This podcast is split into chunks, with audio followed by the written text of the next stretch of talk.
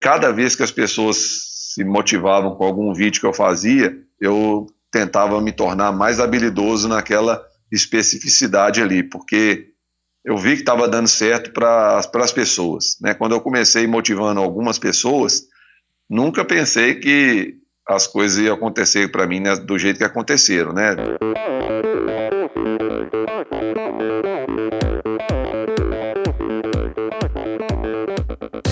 Olá pessoal, aqui é o Bernardinho. Olá amigos, eu sou a Fernanda Maciel. Aqui quem fala é o Tony Canaã. Olá, eu sou Djan Madruga. Eu sou Ana Polegatti. E aí galera, aqui é o Thiago Vinhal. E esse é o Endorfina Podcast. Sou Michel Bogli e aqui no Endorfina Podcast você conhece as histórias e opiniões de triatletas, corredores, nadadores e ciclistas, profissionais e amadores. Descubra quem são e o que pensam os seres humanos que vivem o esporte e são movidos à endorfina.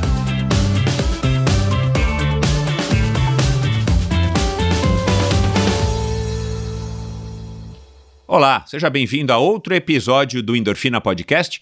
No episódio dessa, dessa quinta-feira, né, nesse segundo episódio aqui da semana, um bate-papo interessantíssimo, um convidado é, há muito tempo aguardado aí por muitos ouvintes, um cara que sempre é sugerido, vira e mexe aparece aí no meu direct a sugestão de quando é que vai vir o Thiago, você tem que gravar com o Thiago, com o Bro Bruto e tal.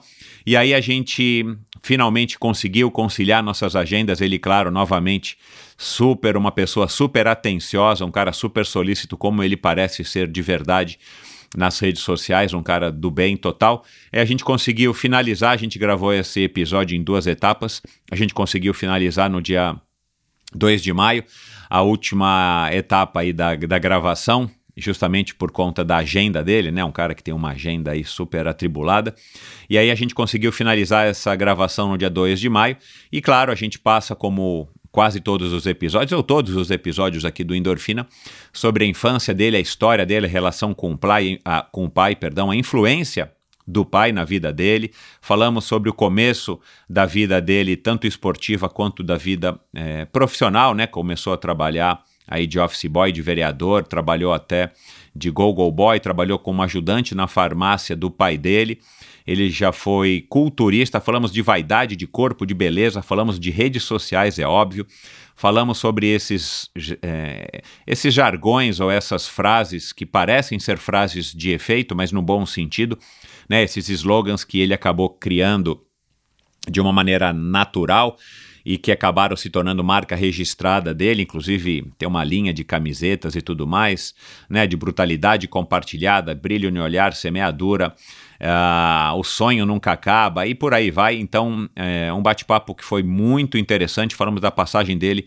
é, nas corridas de aventura. Para quem não sabe, é, ele já chegou a ter 104 quilos e 6% de gordura, segundo ele. Falamos dos brutos que, os que o inspira.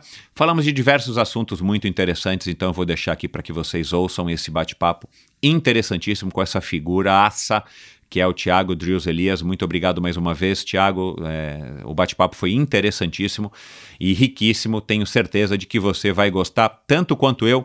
Gostei de conhecer mais a fundo, além das redes sociais, conhecer mais a fundo essa figuraça que já é uma lenda do mountain bike, do ciclismo, do mundo duas rodas. É, do Brasil, o mineiro Tiago Drills Elias. E quero agradecer a vocês que compartilharam, que ouviram o episódio é, dessa semana, né? Eu sempre quero falar da semana anterior. Não, o primeiro episódio dessa semana, né? Endorfina em dobro aí na quarentena. O episódio com o Davi Greenberg, esse executivo do McDonald's, alto executivo, vice-presidente do McDonald's, que acabou caindo aí no triatlon com a ajuda do Mário Sérgio, também outro convidado que passou por aqui da Run Fun e é, descobriu que tinha um câncer e aí ele usou a analogia do treinamento para o triatlon para que ele pudesse enfrentar a, o tratamento e poder vencer o câncer finalmente. E ele conta essa história num livro, Rotina de Ferro, que foi lançado para quem está ouvindo aí o episódio hoje, na quinta-feira.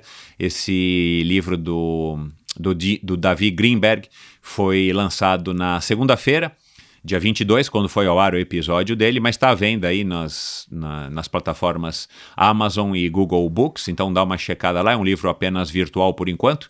Enfim, uma história muito bacana, ele conta aí toda a trajetória dele de nadador é, quase que profissional até jogador de futebol semi-profissional e depois a vida dele no triatlo, na corrida e no triatlon e a luta dele contra o câncer. Então, muito obrigado a vocês que repercutiram, que ouviram, vocês que mandaram mensagens é, para mim e para o, o Davi sobre o podcast, então, sobre a, o bate-papo. Então, muito obrigado a vocês. E, aliás, eu conto sempre com a ajuda de vocês, eu tenho dito isso, para me ajudar a espalhar o endorfina.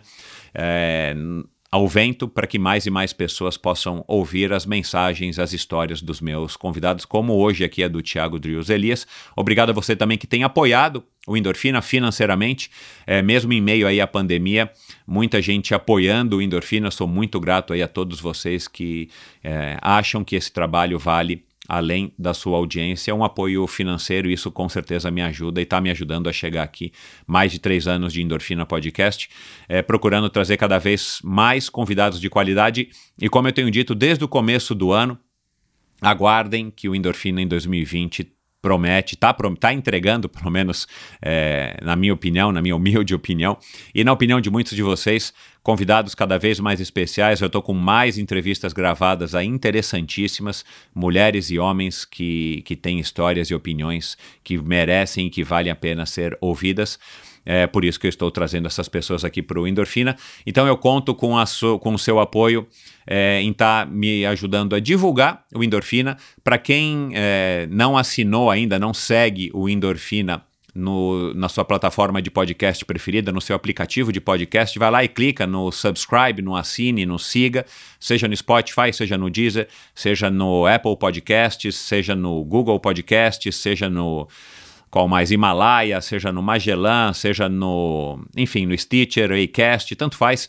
Clica lá que isso também me ajuda cada vez que eu tenho mais um seguidor ali, mais uma pessoa que assina, né, entre aspas, você não precisa pagar nada, né? O podcast é gratuito, então você não precisa pagar nada. Você só clica lá no botão e isso me torna mais relevante e me ajuda a estar tá, e ajuda outras pessoas a estarem descobrindo o endorfina nas suas playlists, playlists, nas suas playlists, ajuda as pessoas a estarem descobrindo endorfina é, através desses aplicativos, fica lá como recomendação, como indicação, como já existe aí nos algoritmos do Instagram, como existe nos algoritmos do Google, também existe nos algoritmos das plataformas de podcast. Então, vai lá, é, agora mesmo, dá uma clicadinha lá, vou seguir, vou passar a assinar toda segunda e toda quinta-feira você recebe um novo episódio aí no seu. Você é avisado né, de um novo episódio aí no seu smartphone, principalmente. E aí você, claro, ouve se quiser, ouve se te interessar. É, e isso também me ajuda bastante. Então vamos lá. Muito obrigado então pela audiência de todos vocês. Os episódios anteriores também têm sido muito legais. Os episódios com o Samir Rossolém, do Patagon Man, o episódio com a Rosita Belink, grande Rosita teve também bastante repercussão, uma, uma moça aí bacanérrima, uma moça com uma história bem legal. Enfim, muitos episódios legais. O episódio da Jaque Mourão, que já passou por aqui duas vezes, foi o episódio anterior ao da, ao da Rosita. Então, um episódio também aí com a mega campeã de mountain bike. Aliás, voltando então ao assunto de mountain bike, é, começamos com a Jaque, na, sei lá, faz duas semanas, e agora aqui voltando no mountain bike com essa lenda já, lenda do, do ciclismo do mountain bike, das duas rodas é, do, do Brasil, né, lenda brasileira aí lá de Minas Gerais. Aliás, eu, eu, eu, chamei isso aqui internamente de mini especial do pão de queijo. Comecei com o Thiago Vinhal, mineiro, depois passou umas duas semanas, veio a Jaque Mourão, e agora, para terminar, o, o Thiago Drews, outro mineiro aí, aliás, Minas dá uma, uma, uma dá bons frutos. É, bastante gente interessante aí do esporte, já passaram por aqui outras pessoas de Minas. Eu vou me lembrar aqui agora do, do Hugo Prado Neto. Não estou me lembrando aqui agora de, de mais nenhum, mas com certeza já passaram várias pessoas aqui de, de BH. É, BH, Minas Gerais, é um estado muito prolífico aí no, no esporte prolífico. Legal. Então é isso, pessoal. Sem mais delongas, agora eu tenho que agradecer, quero agradecer, faço questão de agradecer aos patrocinadores do Endorfina Podcast, não somente a você, ouvinte, que faz parte do projeto Apoia-se e, e está aí me ajudando financeiramente com o projeto, mas a, os patrocinadores, as empresas é, que através é, da ajuda é, da sua, do seu apoio, da sua ajuda financeira, claro, tem colaborado com o Endorfina Podcast também. E eu quero então começar agradecendo aqui a Sportstar da Flávia, a loja da Flávia, lá em São, aqui em São Paulo, lá nos Jardins. A Sportstar que começou a patrocinar o Endorfina Podcast no episódio da, não é da semana passada, no episódio do Davi Greenberg, é, o episódio antes desse. É, foi fundada em 1976 e foi a segunda loja do Brasil a adotar o formato bike shop. É, é, isso mesmo que você ouviu. Há 44 anos a Sportstar Bike Shop vem buscando as novidades que o mercado da bike oferece e aquelas que você procura.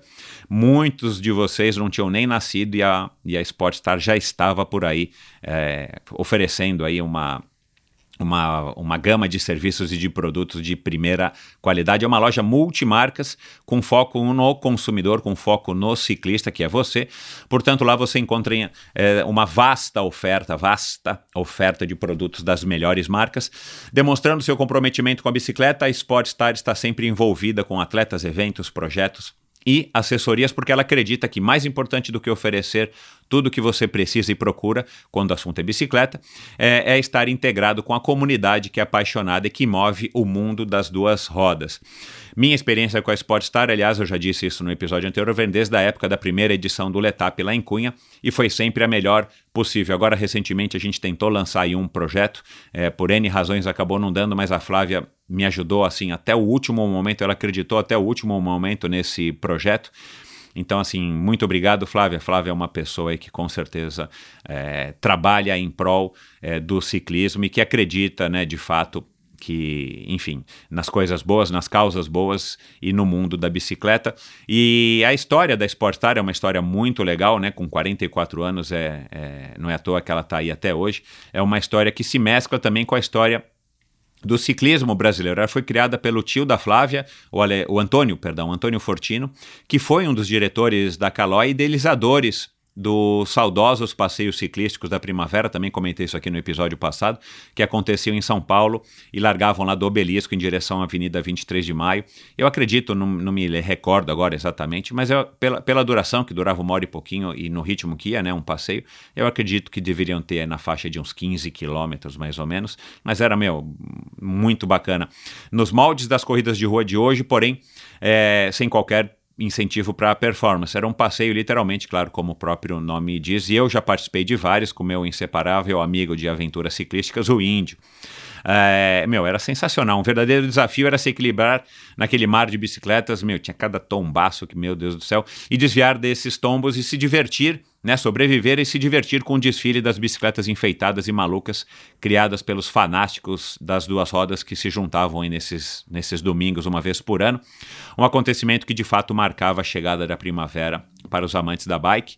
Das saudades dessa época. Não sei porque que Caloi não volta. Aliás, Caloi, que é um dos patrocinadores aí principais do Bro Bruto. Não sei porque que a Caloi não volta com esses passeios, cara. Acho que fariam hoje um sucesso tremendo. O duro ia ser conseguir uh, organizar e, e, e, e, receber a quantidade de pessoas que participaria. Mas enfim, o Antônio também, o tio da Flávia, também teve participação importante na realização da 9 de julho. Né? Muitos ciclistas profissionais já passaram por aqui no Endorfina e, relatam a importância dessa prova que está pausada, né? Tá num hiato que tomara que a gente consiga é, essa prova de volta aí no calendário nacional. O Brasil merece, o ciclismo merece. Então, nessa quarentena, dá uma checada lá no Instagram da Sportstar, porque a Flávia tem feito aí várias postagens é, contando né, os fatos importantes na trajetória da loja que hoje está, da, da, qual hoje ela está à frente. Dá uma conferida lá. A Sportstar é uma loja referência para todo tipo de ciclista, para você que é um guerreiro de final de semana ou para você que busca o melhor desempenho em uma competição, seja triatlon, seja gravel, seja Speed, enfim. Lá você encontra os serviços de bike fit certificados pela SBCU Retool do Brasil e um centro técnico com agendamento para manutenções de todo tipo de bicicleta, seja uma bike de transporte, de locomoção, né, seja uma mountain bike, seja uma e-bike, seja uma bike de estrada. Aliás, eu tive lá na semana retrasada, cara, tem umas e-bikes sensacionais lá da Specialized. Dá uma olhadinha também se você tiver a possibilidade, se você estiver em São Paulo, meu, lá tem um, uma gama bacana aí de bicicletas. A Sportstar oferece vendas online online, atendimento personalizado via WhatsApp, ainda mais agora, né, nessa época de pandemia, e entrega para todo o Brasil. Sportstar Bike Shop, uma história que já dura 44 anos. É uma loja com alma de verdade. Dá uma checada lá, sportstarbikes.com.br e no Instagram, como eu acabei de falar ali, para você checar aí o que, que acontece também na, na Sportstar e a, a linha do tempo na, na história da, dos 44 anos da Sportstar. Dá uma checada lá, arroba Sportstar Bikes, Sportstar Bikes no Instagram. Obrigado a Sportstar, novo patrocinador do Endorfina Podcast.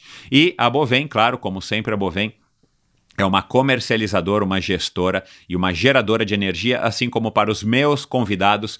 Para a Bovem, energia é um assunto muito sério. Uma empresa sólida e confiável, com profissionais experientes e treinados para lhe oferecer agilidade no atendimento, robustez e competência na condução dos negócios. Saiba mais em bovem.com.br de energia em a Bovem entende. Aliás, eu ia falar isso no começo, acabei esquecendo. Pessoal, em breve, novidades bacanas da Bovem é, para o ciclismo paulistano. Então, é uma empresa que de fato tem o, o, esporte, não é nem só o ciclismo, é esporte no seu DNA, né? Mas o ciclismo e o triatlon é, prim, primariamente, primo, primordialmente ou primariamente. Então, em breve, novidades interessantes aqui. Eu não né, não estou podendo dizer ainda, mas eu já sei quais são as novidades. Eles estão trabalhando firme aí para assim que acabar a quarentena a, a Bovem vai ter uma surpresa bacana e eu vou anunciar aqui em primeira mão para vocês. E também eu quero agradecer aqui a Seven Sherpas, através do Christian Kittler, que também é um apoiador e um patrocinador deste meu projeto. Aliás, o Christian também é um ouvinte. Você pode ouvir os episódios da Seven, os episódios do Endorfina no site do Seven Sherpas, né? sevensherpas.com, 7 é numeral. E agora vamos ouvir aqui um depoimento bacanérrimo de uma pessoa pública, é, que eu imagino que vocês vão reconhecer pela voz, é, que também trabalha e é cliente do, do Christian, parceira do Christian, na verdade. Vamos lá. A Seven Sherpas me levou para lugares inacreditáveis, sempre praticando os esportes que para mim é regra em qualquer viagem. Exploramos o que a Califórnia tem de mais maravilhoso: surf, canoagem no Pacífico, mountain bike, trekking nas montanhas. Descemos para o deserto de road bike numa estrada onde o visual parecia de cinema. Para mim não tem nada mais apaixonante que conhecer o mundo praticando esportes e ainda contar com o suporte de uma equipe como a Seven Sherpas, que tornou realmente minha experiência inesquecível. E é isso, pessoal. Para quem não reconheceu, a Karina Oiliani é parceira aí do Christian nas aventuras aí nas, nos passeios pelos Estados Unidos. A Seven Sherpas tem como lema explorar o mundo praticando esportes. Seven Sherpas é uma empresa com sede na Califórnia. O Christian se mudou para lá já faz alguns anos com a família, muito inteligentemente, especializada em experiências esportivas nos destinos mais top do mundo, com roteiros exclusivos desenhados por experts em viagens e esportes. Além do calendário de viagens programadas, a Seven Sherpas tem como grande diferencial day rides em mais de 30 cidades pelo mundo e viagens customizadas para você, sua família ou grupo de amigos. Para saber mais, visite sevensherpas.com, como já falei, o 7 é, numeral sevensherpas.com é, e dá uma checada no Instagram do Christian, arroba sevensherpas. E mais uma vez quero lembrar vocês que o Endorfina apoia a iniciativa do Mosqueteiros do Esporte, um site de patrocínio, não é financiamento, um site de patrocínio coletivo de atletas. Uma ideia do meu amigo, é, agora amigo, né, mas ouvinte, foi através do Endorfina que o eu conheci o Marcelo Sintra, também um apoiador do Endorfina, muito obrigado, Marcelo. E ele criou esse site, essa ideia, teve essa sacada de fazer um site de patrocínio coletivo de atletas. Incentive um jovem atleta profissional e receba descontos em diversas lojas e prestadores de serviço. Quer dizer que com R$ reais a partir de R$ reais por mês, você pode estar incentivando a carreira de um jovem talento, por enquanto do triatlon e do judô, mas em breve mais modalidades. Então, você pode apoiar através desses 25 reais por mês a carreira de um jovem talento, um jovem atleta que já está prometendo, já está entregando, mas ele precisa de um pouco mais de incentivo, ele precisa de um pouco de energia, vamos dizer assim, para que ele consiga aí galgar os degraus e quem sabe um dia está se tornando aí um, um, grande expoente do esporte no Brasil, no mundo, numas Olimpíadas, enfim, no Ironman do Havaí. Então, dá uma olhada lá no, no plantel de atletas do Mosqueteiros do Esporte, mosqueteirosdoesporte.com.br. Dá uma checada lá, só tem gente de altíssimo nível, atletas que já estão entregando resultados excelentes e que prometem despontar e que prometem melhorar ainda mais. E com a sua ajuda, eles podem sim chegar no próximo degrau, no próximo é, nível, né, next level, para poder desempenhar e entregar suas melhores performances. Então dá uma olhada lá, o esporte brasileiro precisa disso, é uma realidade, não adianta aqui a gente julgar quem está certo, quem está errado, a verdade é que o esporte brasileiro precisa da iniciativa privada, precisa da ajuda das pessoas para que ele possa prosperar, ainda mais agora em época de pandemia e na época agora que vai vir de crise pós-pandemia, crise econômica pós-pandemia. Então, vamos lá, pense no assunto, dá uma checada lá, uma iniciativa muito legal do, do Marcelo e de quebra, você ainda pode receber descontos em diversas lojas e prestadores de serviço. Dá uma checadinha lá, checadinha lá, Mosqueteiros do Esporte no Instagram, Mosqueteiros do Esporte no Facebook e no site, como eu já falei, mosqueteirosdoesporte.com.br. Bom, vamos lá agora para mais um episódio do Endorfina Podcast com Thiago Drills Elias.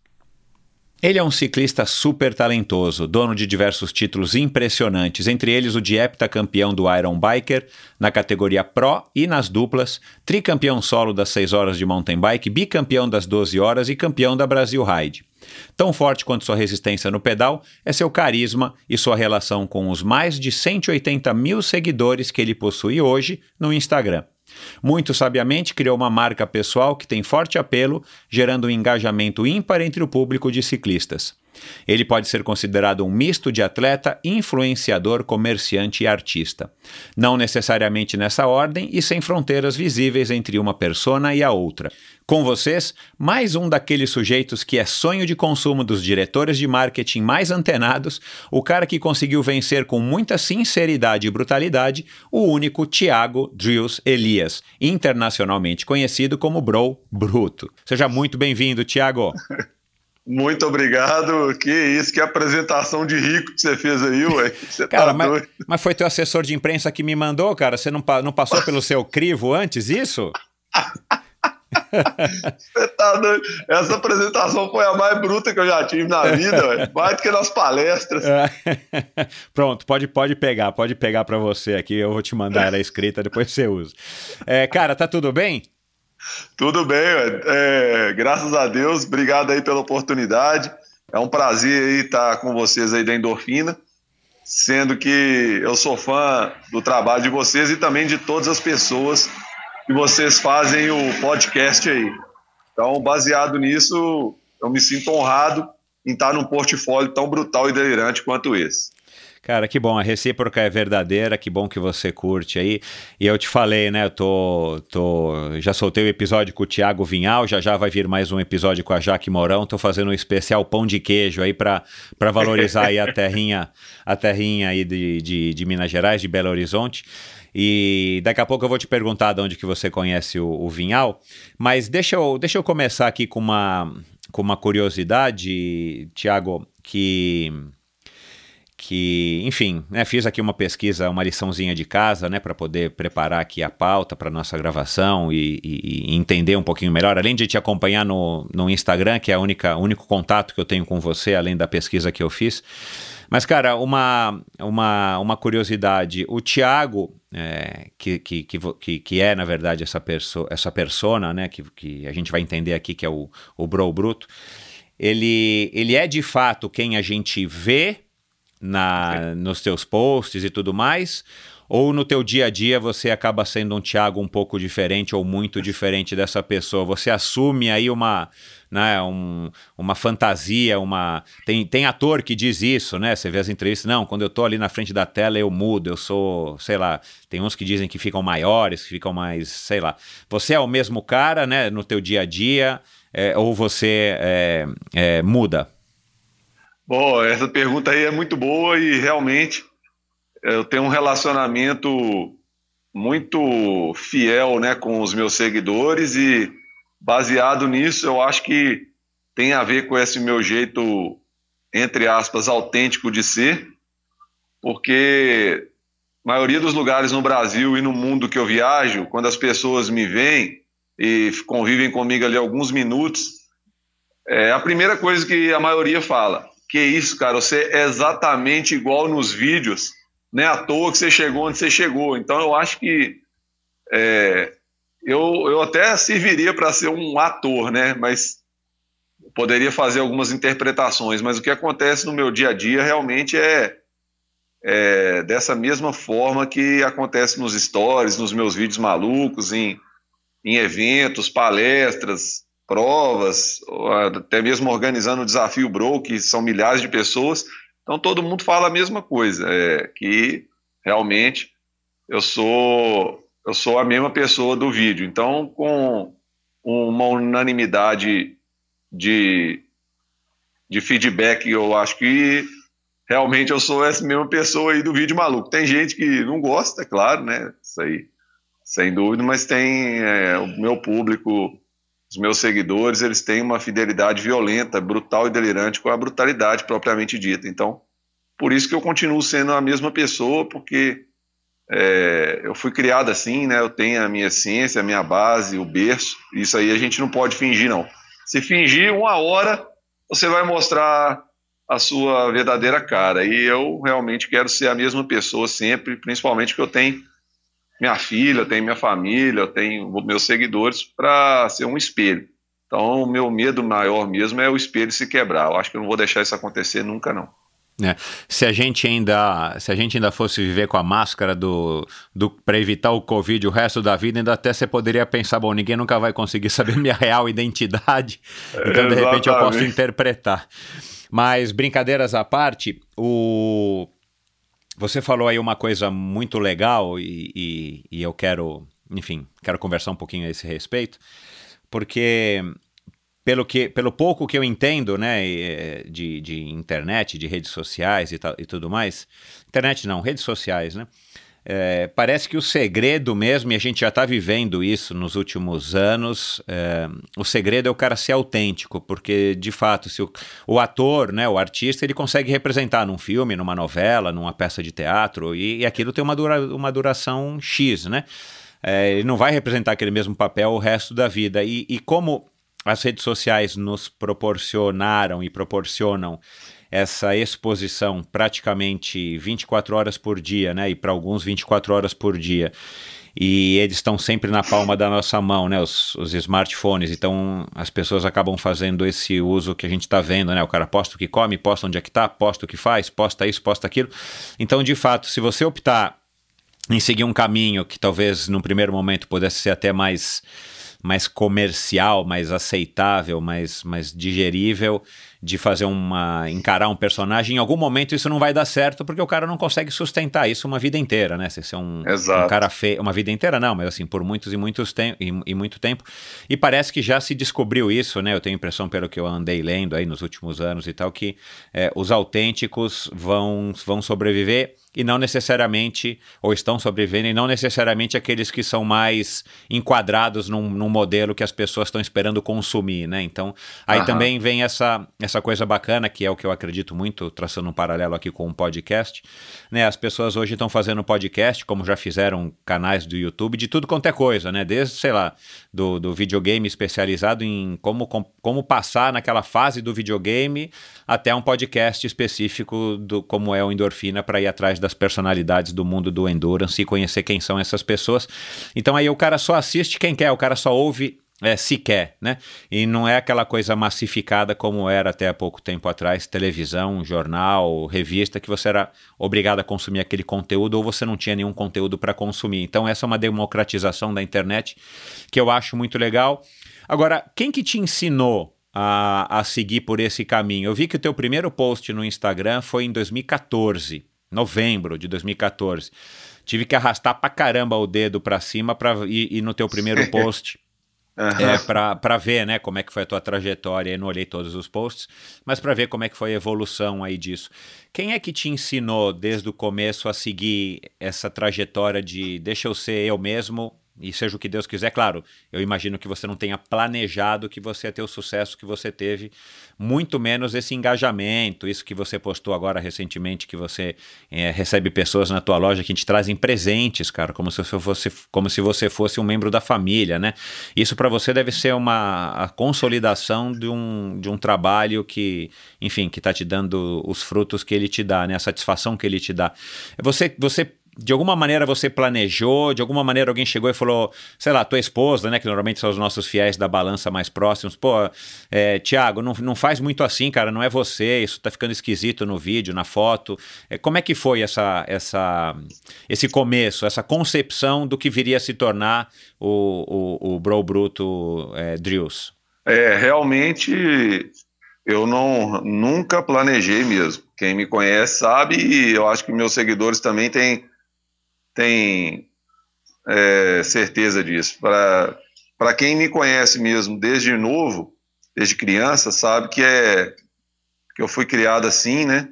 Eu acho que meu pai e minha mãe, eles, eles eram dessa, são, né? Meu, minha, meu pai falecido, mas minha mãe é assim até hoje. E eu cresci nesse, nesse universo da, da autenticidade, do, da brutalidade compartilhada, de semeadura, de sorriso, brilho no olhar. Então, eu acho que foi assim que, que eu consegui atingir é, um público que realmente é, é, eu tenho muita gratidão pelo reconhecimento, que eu acho que são os dois sentimentos assim mais expressivos, né? O da pessoa que está recebendo é o reconhecimento, você saber que você fez alguma coisa impactou positivamente na vida de uma pessoa, isso aí aumenta a sua, sua força de continuar fazendo o mesmo todo dia e inovando sempre. E a gratidão que eu tenho, né, que é, o, na minha opinião, o mais nobre dos sentimentos. Eu acho que é, quanto mais agradecido eu sou, é, mais as coisas acontecem na minha vida. Eu nunca, eu sempre falo diariamente nos meus stories, eu falo que, que a pessoa tem que agradecer antes de reclamar, elogiar antes de criticar. Então, essa, essa inspiração para a minha vida ser desse jeito que ela é, ela veio aqui de casa, né? Meu pai, como farmacêutico aqui do bairro, ele cuidou de muita gente, né? Um bairro nosso aqui realmente é foi abençoado com, a, com o talento do meu pai na, no ramo.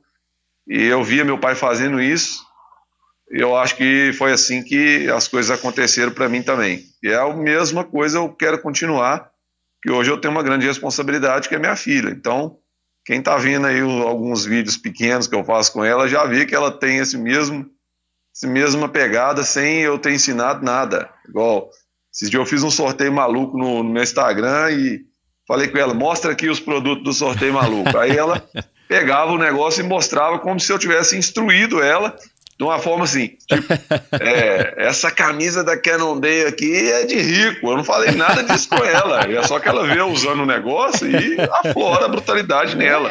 Tipo, esse pneu aqui é, tipo, ela só não falou, é um pneu mais próprio pro Rock Garden, ela não falou isso, mas ela deu, deu aquilo ali um, um brilho natural, sem eu ter falado nada com ela. Ela tava passando por ali na hora, eu falei, Lele, vem cá mostrar os, os itens do kit. Aí ela foi mostrar. Então, é, da mesma forma foi aqui em casa. Meu pai é, sempre foi um cara que detestava ver as pessoas tristes. Eu sou assim também.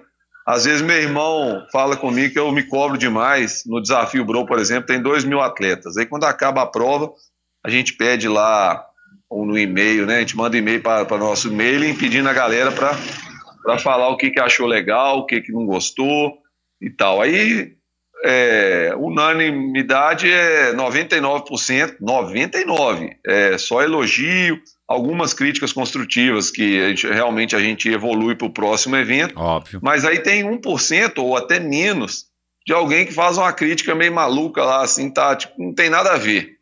Aí eu fico arrasado a semana inteira. E meu irmão fica triste, porque ele não quer me ver triste. Eu fico triste porque eu não consegui agradar 100%. Aí ele falou: ninguém agrada 100%, cara. Eu falei: é. mas eu quero chegar nesse nível. Uhum. Para você ter uma ideia, é, esse meio do cara que realmente me, me abalou, ele foi. Eu vou contar para você que é coisa rápida. Ele foi na prova, aí na minha prova, quando eu termino a prova, eu contemplo com um kit de ultramilionário o último atleta da prova. Legal. Aí, tipo, em Ouro Preto, o último atleta, ele chegou lá com 8 horas e 20, eu acho. Pra Você Uhum. vê, gastou 8 horas e 20 para fazer 50 quilômetros. Você tem Aham. ideia mais ou menos do que, que esse cara passou, né? Aham. Aí já estava acabando a premiação, já tinha tipo 10% só das pessoas na arena, não É. tinha mais aquele público de 2 mil atletas, mais 3 mil familiares, só tinha um pouquinho de gente. E eu fui lá recepcionar o cara, o cara estava no estado do limite do ser humano, ele gastou 8 horas e 20 para fazer 50 quilômetros, sofreu demais, pesava 130 quilos. Aí eu chamei, levei ele para nossa estrutura, chamei ele até o pódio, que a gente tem um pódio, e ali eu tinha uma mesa com vários itens de ultramilionário para ele, todos os patrocinadores, tipo é, é, uma cafeteira, um, um, é, um par de pneu, um relógio polar, uma, é, uma bike. Então é, é coisa assim, surreal, tipo Aham. coisa de rico, capacete que eu não dei oficial, trem maluco, velho, um manto da brutalidade, tudo o cara ganhava. Aí o cara começou a chorar, eu dei a ele um troféu, no troféu estava escrito o mais bruto do percurso. Beleza. Que legal. Fiz uma cara. publicação, o cara ficou felizaço. Aí, nesses e-mails malucos, um dos e-mails, que foi o que me deixou bem arrasado, era um ser humano que escreveu lá: Eu era seguidor do Bro até ontem. A partir de hoje não sigo esse cara nunca mais. Não sei nem se é ele que está lendo esse e-mail. Mas Uau. eu achei um absurdo o que ele fez no desafio Bro. Foi uma falta de respeito comigo porque ele contemplou um atleta que chegou em último lugar com vários brindes de ultramilionário, como ele mesmo diz, e o cara não mereceu mais do que eu, não. Eu rebentei a minha Uau. corrente com 30 quilômetros, empurrei a bike até o quilômetro 50, passei debaixo da- do pórtico com 3 horas e 40, eu achei que eu fui muito mais bruto. Olha a ideia do cara, cara. Caraca, meu. Sinceramente, aí eu fiquei mal, sabe? Tipo assim, é, que eu peço pro meu irmão os e-mails é, de, de críticas, principalmente as construtivas, para ele me mandar que eu gosto de, de evoluir para o próximo evento. Ele Claro. faz isso também com maestria, porque ele é meu irmão, porque ele trabalha comigo, mas eu vou pôr meu coração naquilo ali, cara, Claro, para poder é. fazer acontecer. É. E nesse caso, eu não vou conseguir atender o cara. Porque, na minha opinião, o mais bruto foi aquele cara ali na hora. Tava um frio de menos de, de 15 graus. Então o cara chegou no estado maluco, o outro tinha arrebentado a corrente no quilômetro 30 e empurrou 20, achou que foi mais bruto. É, Aquilo mexeu comigo, entendeu? Eu Aham. não podia ter deixado aquilo impactar na minha vida, mas impactou. é. Então eu gosto de, de fazer o melhor para todo mundo. Eu sempre fui assim, desde o colégio, na escola, na- no maternal, as professoras relatam isso para mim aqui hoje, minhas professoras do maternal, né? Uhum. Que são aqui do nosso bairro. Então, Que legal. baseado nisso, você vê que eu sempre fui. É até chato, né? Estranho eu falar isso, porque parece que eu tô querendo é, ser prepotente, vangloriar meu trabalho, mas não é isso. Eu sempre fui assim. Então, Uhum. acho que o sucesso ele ele vem é, com autenticidade, com reciprocidade e carinho com as pessoas. Acaba sendo um, um, um privilégio, né, cara? Isso que a gente estava falando aqui agora, né, também antes de gravar, mas eu digo, acaba sendo um privilégio porque você, você, você consegue, é, você conseguiu nessa nova mídia, nesses novos tempos e tal, você conseguiu é, ter um sucesso é, que foi um efeito colateral de quem resolveu começar uma empreitada de compartilhar o que você acredita, o teu esporte, enfim, as tuas pedaladas, as tuas opiniões, e isso acabou é, literalmente ganhando asas e virou esse, enfim, esse, esse mini império que você conseguiu construir. O teu irmão, o teu irmão, quem mais trabalha com você e da família? Tua esposa, teu irmão, quem mais? Não, minha, minha esposa não trabalha, não. minha esposa trabalha em supermercado. Eu, Aham. Meu irmão, ele trabalha comigo. Aí a gente tem umas 15 pessoas que são, é, tipo assim, o- os tentáculos do braço direito, que eu chamo, né? Que eu tenho braço direito para todo lado. Então, esses 15, pe- essas 15 pessoas coordenam mais, mais 100 pessoas. E isso Uau. é muito impressionante, que eu acabei de falar, porque todo mundo que vai no desafio Bro percebe que todas as pessoas que estão ali parece que estão ganhando mil reais para trabalhar ali durante 12 horas para mim. Porque uhum. só que todo mundo é voluntário, cara. Todo que mundo legal. veste a camisa ali porque gosta de mim, porque sente a energia, entendeu? Então uhum. isso aí. Eu Eles, não falei ele... nada. Eu não falei nada para ninguém. Vocês têm que dar o máximo aí pelas pessoas. Uhum. Eles simplesmente dão o máximo. É, e meu irmão é realmente a gente tem muita afinidade. Eu tenho mais outros dois irmãos, mas é esse que trabalha comigo, que é, eu, é, eu, ele fala assim, eu deixo que eu cuido dessa parte aqui, você faz só vídeo maluco. Ele fica brincando. é, a gente, eu, eu tenho uma frase maluca que ninguém é brutão sozinho, que realmente sem ele, sem a equipe Bro e sem os, os staffs, a gente não faz a prova acontecer. É. E realmente essa galera se empenha ao máximo pelos atletas, porque eles sentem que é, a energia é recíproca e a brutalidade só é plena se for compartilhada. É o que tem a ver com o que você falou de compartilhar. Então, acho que é assim que as coisas acontecem para mim, cara.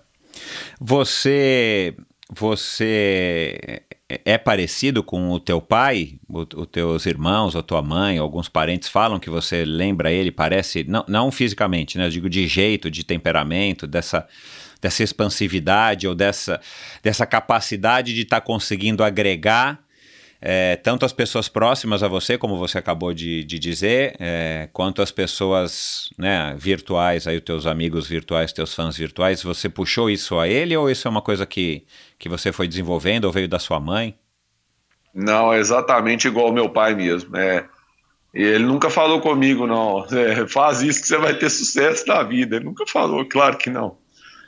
É, só que o espelho era esse, então é, não que não poderia ser diferente, porque meus irmãos não têm a mesma característica que eu, não, sabe? Uhum. Porque eu, eu sou muito dado, né? Eu, eu ganho as coisas, eu compartilho. É, uhum. Então, teoricamente, às vezes, esses dias minha mãe fez uma entrevista para Caló e falou a mesma coisa no, no vídeo. Falou que, que acha nobre essa minha, essa minha atitude que eu faço de, de semear, de seguir os passos do meu pai, mas às vezes tem gente que me faz de bobo, sabe? Uhum. Mas eu acabo, é, meu coração é assim mesmo, eu gosto de agir assim e não vou mudar não, cara, porque é, 99% da, das vezes a, a energia é, é, é única, é ímpar, então acho que vale a pena todo esse trabalho, né? O trabalho que eu falo é, é o que eu faço, não o trabalho que me dá, né?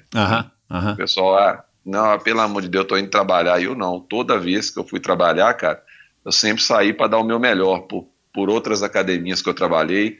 Já fui office boy de vereador, eu já fui, é, eu já fui modelo, eu já dei, é, eu já saí de dentro de bolo de aniversário de mulher. Então, eu já vivi muita coisa, cara é, até eu chegar a ser atleta e onde eu cheguei, ter a minha empresa, ter o desafio Bro, ter a loja da brutalidade, cuidar disso tudo e ter as pessoas-chave para me ajudar a acontecer as coisas aqui. Mesmo assim, de vez em quando, a chave quebra na fechadura e a gente tem que fazer uma adaptação e começar tudo de novo. Mas eu acho que é na adaptação que o ser humano é diferenciado, que são nas adversidades que a gente consegue evoluir. Tiago, quando você acabou de citar aí dois, dois exemplos, né? Uh, enfim, de efeitos colaterais negativos que, que vira e mexe aparecem aí, é, felizmente com bem menos intensidade do que os, os momentos bons. Quando que, que assim, o que que te tira do sério? Quando que você, sei lá, chega à noite em casa ou deita a cabeça no travesseiro, ou você vai dar uma, uma reclamada com a tua esposa de que. É, tipo, te questionando, será que isso aqui vale a pena? Olha o que fizeram comigo, olha isso, olha aquilo. Quando que é ruim é, ser o, o, o, o Tiago, o Tiago é, é, bruto? É, pergunta muito interessante. Realmente, o que eu percebi ao longo desses anos todos aí fazendo essas ações, trabalhando do jeito que eu trabalho, treinando, inspirando e motivando as pessoas, o que mais me tira do sério é que alguém tenta é, tirar a minha essência. quando alguém faz isso, aí realmente eu fico fora, do, fora de mim. É o momento que eu fico nervoso, ao mesmo tempo frustrado, e fico arrasado, e na mesma intensidade que eu fico alegre, eu fico triste também. Então, não passa tão rápido, sabe? Eu fico mal alguns minutos, algumas horas, alguns dias. É, depois eu acabo evoluindo, mas se alguém for fazer alguma coisa e querer mudar a minha essência, realmente vai ter problema comigo, porque eu sou meio maluco mesmo, as, as empresas que me patrocinam, que me apoiam, elas são, são solistas com isso tudo, são, têm uma cumplicidade comigo, então sabem que o que eu vou fazer é de coração, nunca me pediram para fazer divulgação de nada, nunca. É, isso aí, tem gente que pensa isso, né? Mas eu falo também até num vídeo muito interessante meu que é a face das pessoas negativas. Realmente tá, você tá, sempre tá no YouTube ter... esse vídeo? Tá, a face das pessoas negativas. Tá, depois eu vou colocar o link aqui, vamos lá. Vale muito a pena, é um vídeo, é um vídeo muito maluco mesmo, porque realmente é a gente tem isso aí. E as empresas que acreditam em mim, no meu trabalho, entre aspas, elas entendem que o que eu vou fazer é de coração. É, o que não, não combinaria muito com o meu, meu biotipo, com o meu, meu estilo de vida e com, com o meu ser, seria eu fazer uma propaganda, né, entre aspas, quem pensa que eu sou marqueteiro profissional, é, de coisa que eu não uso. Aí o cara pode começar a me chamar de marqueteira. Se eu ah, ouvi o Bro fazendo uma propaganda de cigarro. Aí uhum. eu concordo. Aí eu concordo que ele pode falar que eu sou marqueteira. Uhum. Eu não fumo. Sou, uhum. tem, a, tem a versão de quem fuma. Trabalho é, pregando saúde. É, demorei 50 anos para conseguir que minha mãe parasse de fumar. Uhum. É, então, é, aí eu estaria indo contra meus princípios, contra a minha essência. O Bro fazendo propaganda de cigarro, cara. Pensa bem. É, eu assim, eu vou te falar, cara. E, tem gente que acha que eu sou milionário também, né? Mas eu vivo pelejando. tô sempre devendo, tô fazendo uma coisa dali. Eu prefiro doar para alguém um negócio do que acertar minha conta no cheque especial. É meio surreal isso, é meio que é difícil de alguém acreditar, mas tem vezes que eu fico no cheque especial para ajudar uma pessoa. Uhum. Isso, é, isso não é fácil num ser humano ser assim, uhum. né? sem nada em troca. Então, às vezes, se você. É, eu vou continuar fazendo o que eu faço, porque eu aprendi isso com meu pai mesmo. Então, se você tiver que fazer uma coisa por alguém, faça e se empenhe ao máximo por aquilo ali, porque é, a gente nunca teve dificuldade aqui em casa, né, de comida, de colégio. Então, eu também nunca, meu pai também nunca criou a gente, nem minha mãe, no luxo. A gente sempre foi acostumado a viver no pelo, como eu mesmo disse. Uhum. Então, eu prefiro fazer, buscar o sorriso numa pessoa do que ficar mais rico, entre aspas, né? Que na verdade eu não sou milionário nem rico, eu sou trilionário porque todas as trilhas do mundo a gente pode usar à vontade. Então é isso aí que eu estou fazendo. É isso mesmo. É, cara, é, você tem 42, né? Ou já fez 43? 42. É.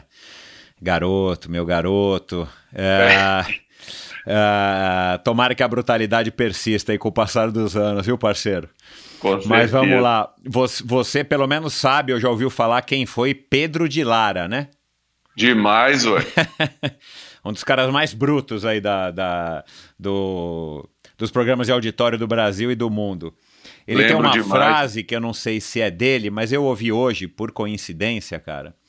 É, não dele, mas ouvi de, do, do Paulo Lima, da, da, da, revista Trip, que trabalhou com ele durante alguns anos. Ele disse que tem uma frase, o Paulo Lima disse que o, que o Pedro de Lara tem uma frase que é o seguinte: Eu conheço um cara tão rico mas tão rico que o cara só tem dinheiro. Cara, é. essa frase é sensacional. Essa frase é sensacional, né? Eu Não achei... conhecia essa frase. eu quase achei que você fosse falar isso agora, sabe? Eu falei, eu sou, eu sou tão rico, eu sou milionário, sou trilhardário.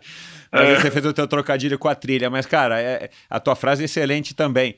É, mas ela só pega quem entende de bike. Mas, cara, essa, essa frase de que o cara é tão rico, mas tão rico, mas tão rico que o cara só tem dinheiro, cara, puta, eu, eu nunca tinha ouvido, ou se eu tinha ouvido, tinha esquecido, mas, cara, agora eu vou, já anotei aqui, eu vou usar essa frase bastante.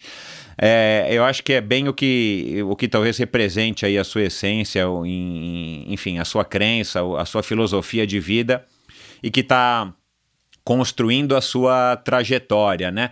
Agora, você disse que você não é marqueteiro, é, você disse que você não, não vende é, produto, mas é claro que você tem os seus patrocinadores e, deve, você deve ter alguns compromissos é, que não sejam talvez explícitos, contratuais, mas você tem alguns compromissos velados, ou não?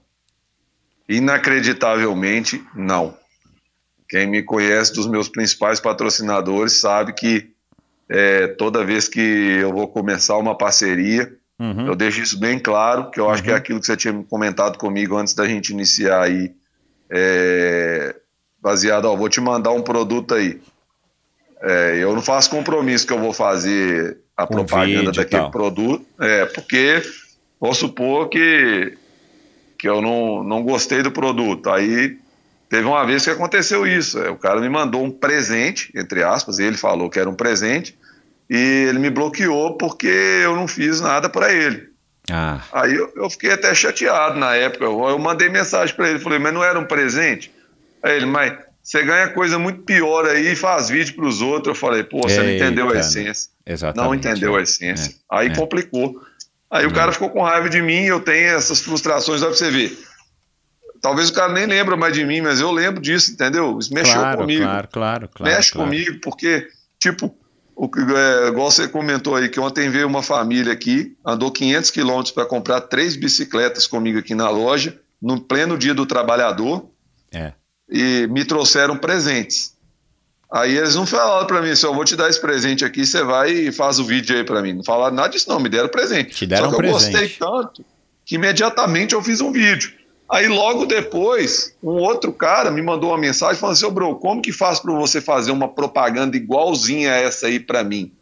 Eu falei, não, sou, mas eu não fiz uma propaganda, eu gostei do presente e fiz o vídeo ali no, do meu jeito. E é desse meu jeito que as coisas funcionam, na minha opinião. É. Não, Mas... e, e, você vê como é que a, a, a, Enfim, como a gente tem que se adaptar, né? E outra coisa que eu já falei em alguns outros é, em uns outros episódios aqui. Eu não vou me recordar. Ah, eu li em algum jornal, mas eu não vou me recordar quem foi a, pessoa, a pessoa que falou, mas um cara super entendido aí, filósofo, um, um cara entendido em tecnologia. A gente ainda está engatinhando na nossa relação com as redes sociais. Por, é. que, que, por que, que eu lembrei disso, né? Ah, cara, você ganhou um presente que aliás foi uhum. super legal para quem não viu, é, enfim, tá no Stories, né? Acho que não vai dar mais para ver, mas enfim, você você ganhou um presente como se você fosse um amigo ou um familiar daquela, daquelas pessoas que, que eram seus, seus, amigos virtuais e foram até a tua loja comprar, né? São clientes agora. E você Isso. ganhou realmente um presentinho ali, um saquinho com presente para você, para sua esposa e para Letícia. E aí, na verdade, você quis contar como você contaria, e você provavelmente contou, sei lá, para sua mãe, para seu melhor amigo, para seu irmão, pô, ganha aqui um presente legal, aqui é, né? Só que você conta através do seu canal, né? Que acaba sendo uma vitrine enorme, e aí pode gerar essa, essa, essa, essa má interpretação. Tipo assim, ó, o cara tá fazendo a, a, a, entre aspas, né? A propaganda, tava, tá dizendo que ganhou um presente, porque eventualmente ele quer começar a se vender é, a se oferecer como um vendedor do, do Polishop lá, sei lá, aquele Exatamente. cara que entra no canal dele, né?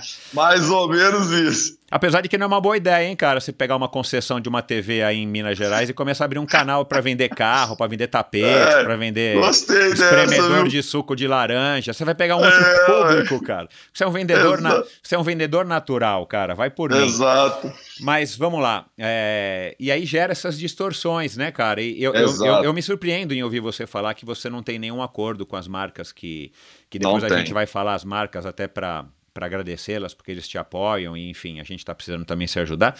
Mas assim, me surpreende. Agora eu ia te perguntar isso, então acho que a pergunta não cabe. O que eu ia te perguntar é o seguinte. Cara, você é esse cara bacana e transparente, legal que eu aqui agora estou conhecendo mais pessoalmente, apesar da distância. Mas eu imaginei que na hora de você sentar com essas marcas, uh, ou vamos lá, então vou reformular aqui a pergunta, mas vai ser a mesma.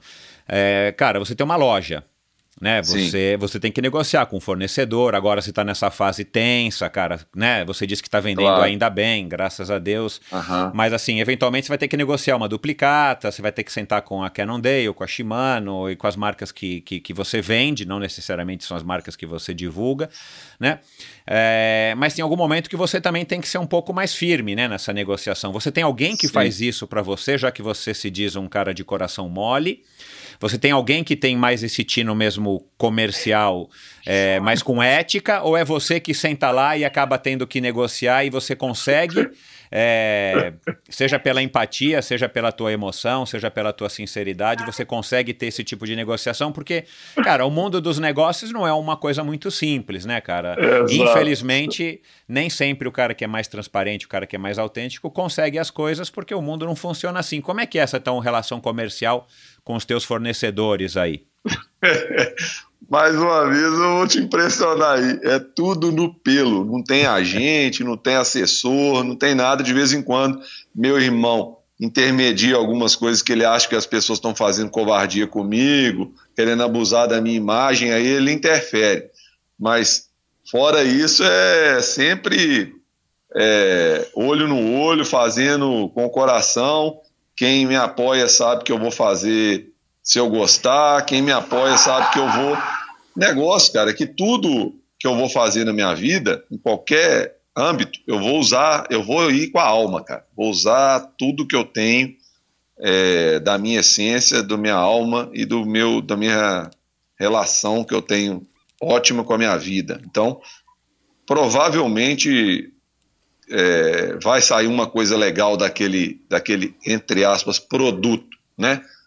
Tipo assim, é complicado, né? É, não estou puxando para o meu lado, mas se eu for falar de uma Cannondale, é fácil, porque a bike é top, né? Tem, ela tem uma pegada, ela tem um, ela tem um design, ela tem uma história, ela tem um, um apelo. É, é uma então, marca líder, né? Sem dúvida. Exato. Aí vem a outra. Aí você vai falar da Shimano. Aí o cara, ah, os caras estão mandando ele falar aquilo ali. Não preciso falar nada, é público notório, todo mundo sabe da confiança, confiabilidade que tem os produtos da Shimano é, há tantos anos já no mercado, né? Já, já tem mais de 100 anos, não é à toa. É, outra, ah, o Bro vai falar da Caloi, tem que ficar falando, é, não esqueça a minha Caloi. Cara, quem nunca sonhou em ter uma Calói, quem nunca exato, viveu exato. esse momento da Calói, cara. É uma Calói está na nossa vida desde a infância. É, ah, o Bro fala do manto da brutalidade. A Ert Uniformes fornece uniforme para a minha equipe. Eu uso o uniforme desde já há 10 anos. O uniforme que eu vendo aqui na minha loja é o mesmo que eu uso, da mesma qualidade. Eu não pego o tecido mais barato, eu mando pôr um forno bretelle que é pior. Então, é do mesmo jeito, é, o que eu uso é coisa boa, né? Que eu, uhum. Não é que eu não vou usar coisa ruim, uhum. né? Já, mas eu já pelejei também, eu já fui no pelo, já não foi facinho que aconteceu as coisas para mim, né? Uhum. Tem, tem, gente que também acha que foi facinho. Então, é, eu vou usar um polar, beleza? O polar é um ciclocomputador de quantos anos já no mercado? Desde que todo mundo entende por, por, por gente, quando a frequência cardíaca começou a ser fazer parte da, da é. do treinamento, da endurance, da endorfina, entre a, é, a Polar já era líder no mercado. Então eu vou falar bem da Polar. Cara, eu, eu, uso, eu tenho 50, né? Eu comecei a usar Polar acho que com 19 ou com 20. Tô te falando, só. Era uma marmita, falando. era uma marmita que se amarrava aqui no punho, cara. É. de tão é coisa grande. boa, cara. Não tem como, é coisa é, boa, é, é fácil de falar bem do é. negócio. Não tem é. jeito, é. É, isso mesmo. Quando começou a tua relação com a bike, cara? Como é que é a tua relação com a bicicleta? Foi desde pequenininho? Porque, cara, Foi. além disso tudo, né? A gente começou, na verdade, pelo final. Porque, cara, você é um super ciclista, né? É um ciclista bem acima da média para um ciclista amador. Você é um cara que Cara, e aí até ia te fazer essa pergunta mais pra frente, mas já vou aproveitar e tocar agora. Você aprendeu a pedalar e filmar com a Renata Falzoni? De onde que veio essa tua habilidade de pedalar e filmar? Não, sabe por quê, cara? É, eu pedalo desde os 5 anos de idade ou antes, e eu tenho uma modéstia, modéstia à parte, eu tenho uma habilidade em cima da bicicleta. E, e a gente vê muita gente que pedala bem na questão do tempo, né? O cara é rápido, o cara é forte, o cara sobe, o cara faz bem mas é muita gente que não tem realmente habilidade com a bicicleta porque não teve esse traquejo desde moleque, né, cara? E a gente aprende Sim. a andar de bicicleta nunca esquece, mas se você é. aprende desde cedo, você fica mais safo para andar no trânsito, subir guia, descer guia, e o mountain bike exige muito isso, né? Sim. É, você aprendeu com quem? Ou você anda de bicicleta desde garotinho, foi da época da BMX, da Caloi Cross, daquele negócio, né? Não esqueça a minha Caloi que você falou e tal, e isso tudo te deu essa habilidade de conseguir pedalar, filmar, chorar, fazer tudo em cima da bicicleta. Até o Pai Nosso você você reza em cima da bicicleta? Reza demais, ué. A fé, pra quem tem fé, a vida nunca tem fim, meu filho. É, é o rapa. O Nauber, então... o Nauber do vôlei disse isso para mim, que na última subida do Gran Fondo Nova York, lá do Rio de Janeiro, de conservatória, a bordo da Cannondale dele, ele teve que rezar o Pai Nosso nos últimos 10 quilômetros, foi a primeira Nossa. vez que ele rezou em cima da bicicleta. Mas enfim, isso mesmo. da onde que vem, cara, essa tua habilidade e depois esse teu desempenho, né, cara, que é assim bem acima da média para um amador. É, eu comecei muito cedo, mais uma vez meu pai, né? Meu pai ele introduziu a gente na bike com dois anos aqui em casa, dois anos de idade. Que legal. Aí, ele, ele pegava o capacete de moto e colocava na nossa cabeça. Meu pai era maluco, sou igual eu mesmo, assim, entendeu? O jeito dele de ser. e e eu sou da época, sim, da Caloi Cross. Eu tive um contato com a bike muito precoce, né, para aquela época.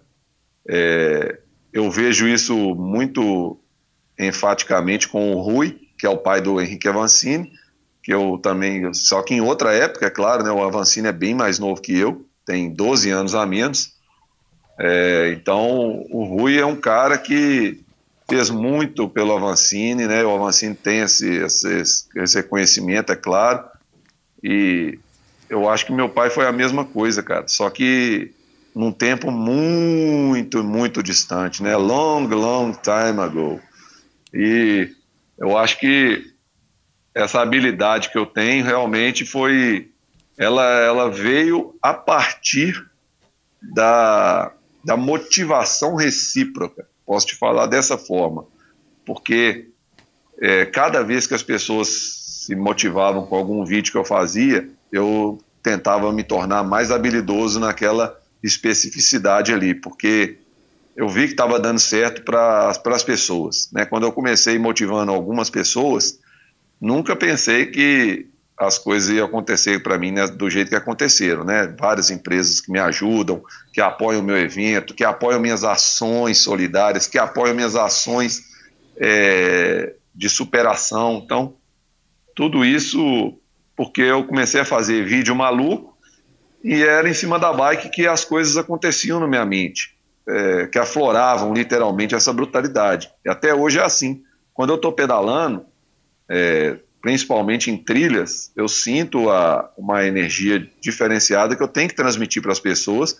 para mostrar para elas que todo mundo tem dificuldade, que não é facinho para ninguém e que a partir do sofrimento, da, da, da exaustão e, do, e das adversidades é que a gente consegue evoluir não só em cima da bike, na corrida, mas também como ser humano. Você você anda na bike, você se prepara para a vida, né? A bike é um negócio surreal. Ué. Então, é, hoje em dia, essa minha ação do O Sonho Nunca Acaba, que eu faço, que é, que é uma frase maluca minha também, eu baseado é, nas pessoas que, me, que acreditam no, no que eu vou fazer.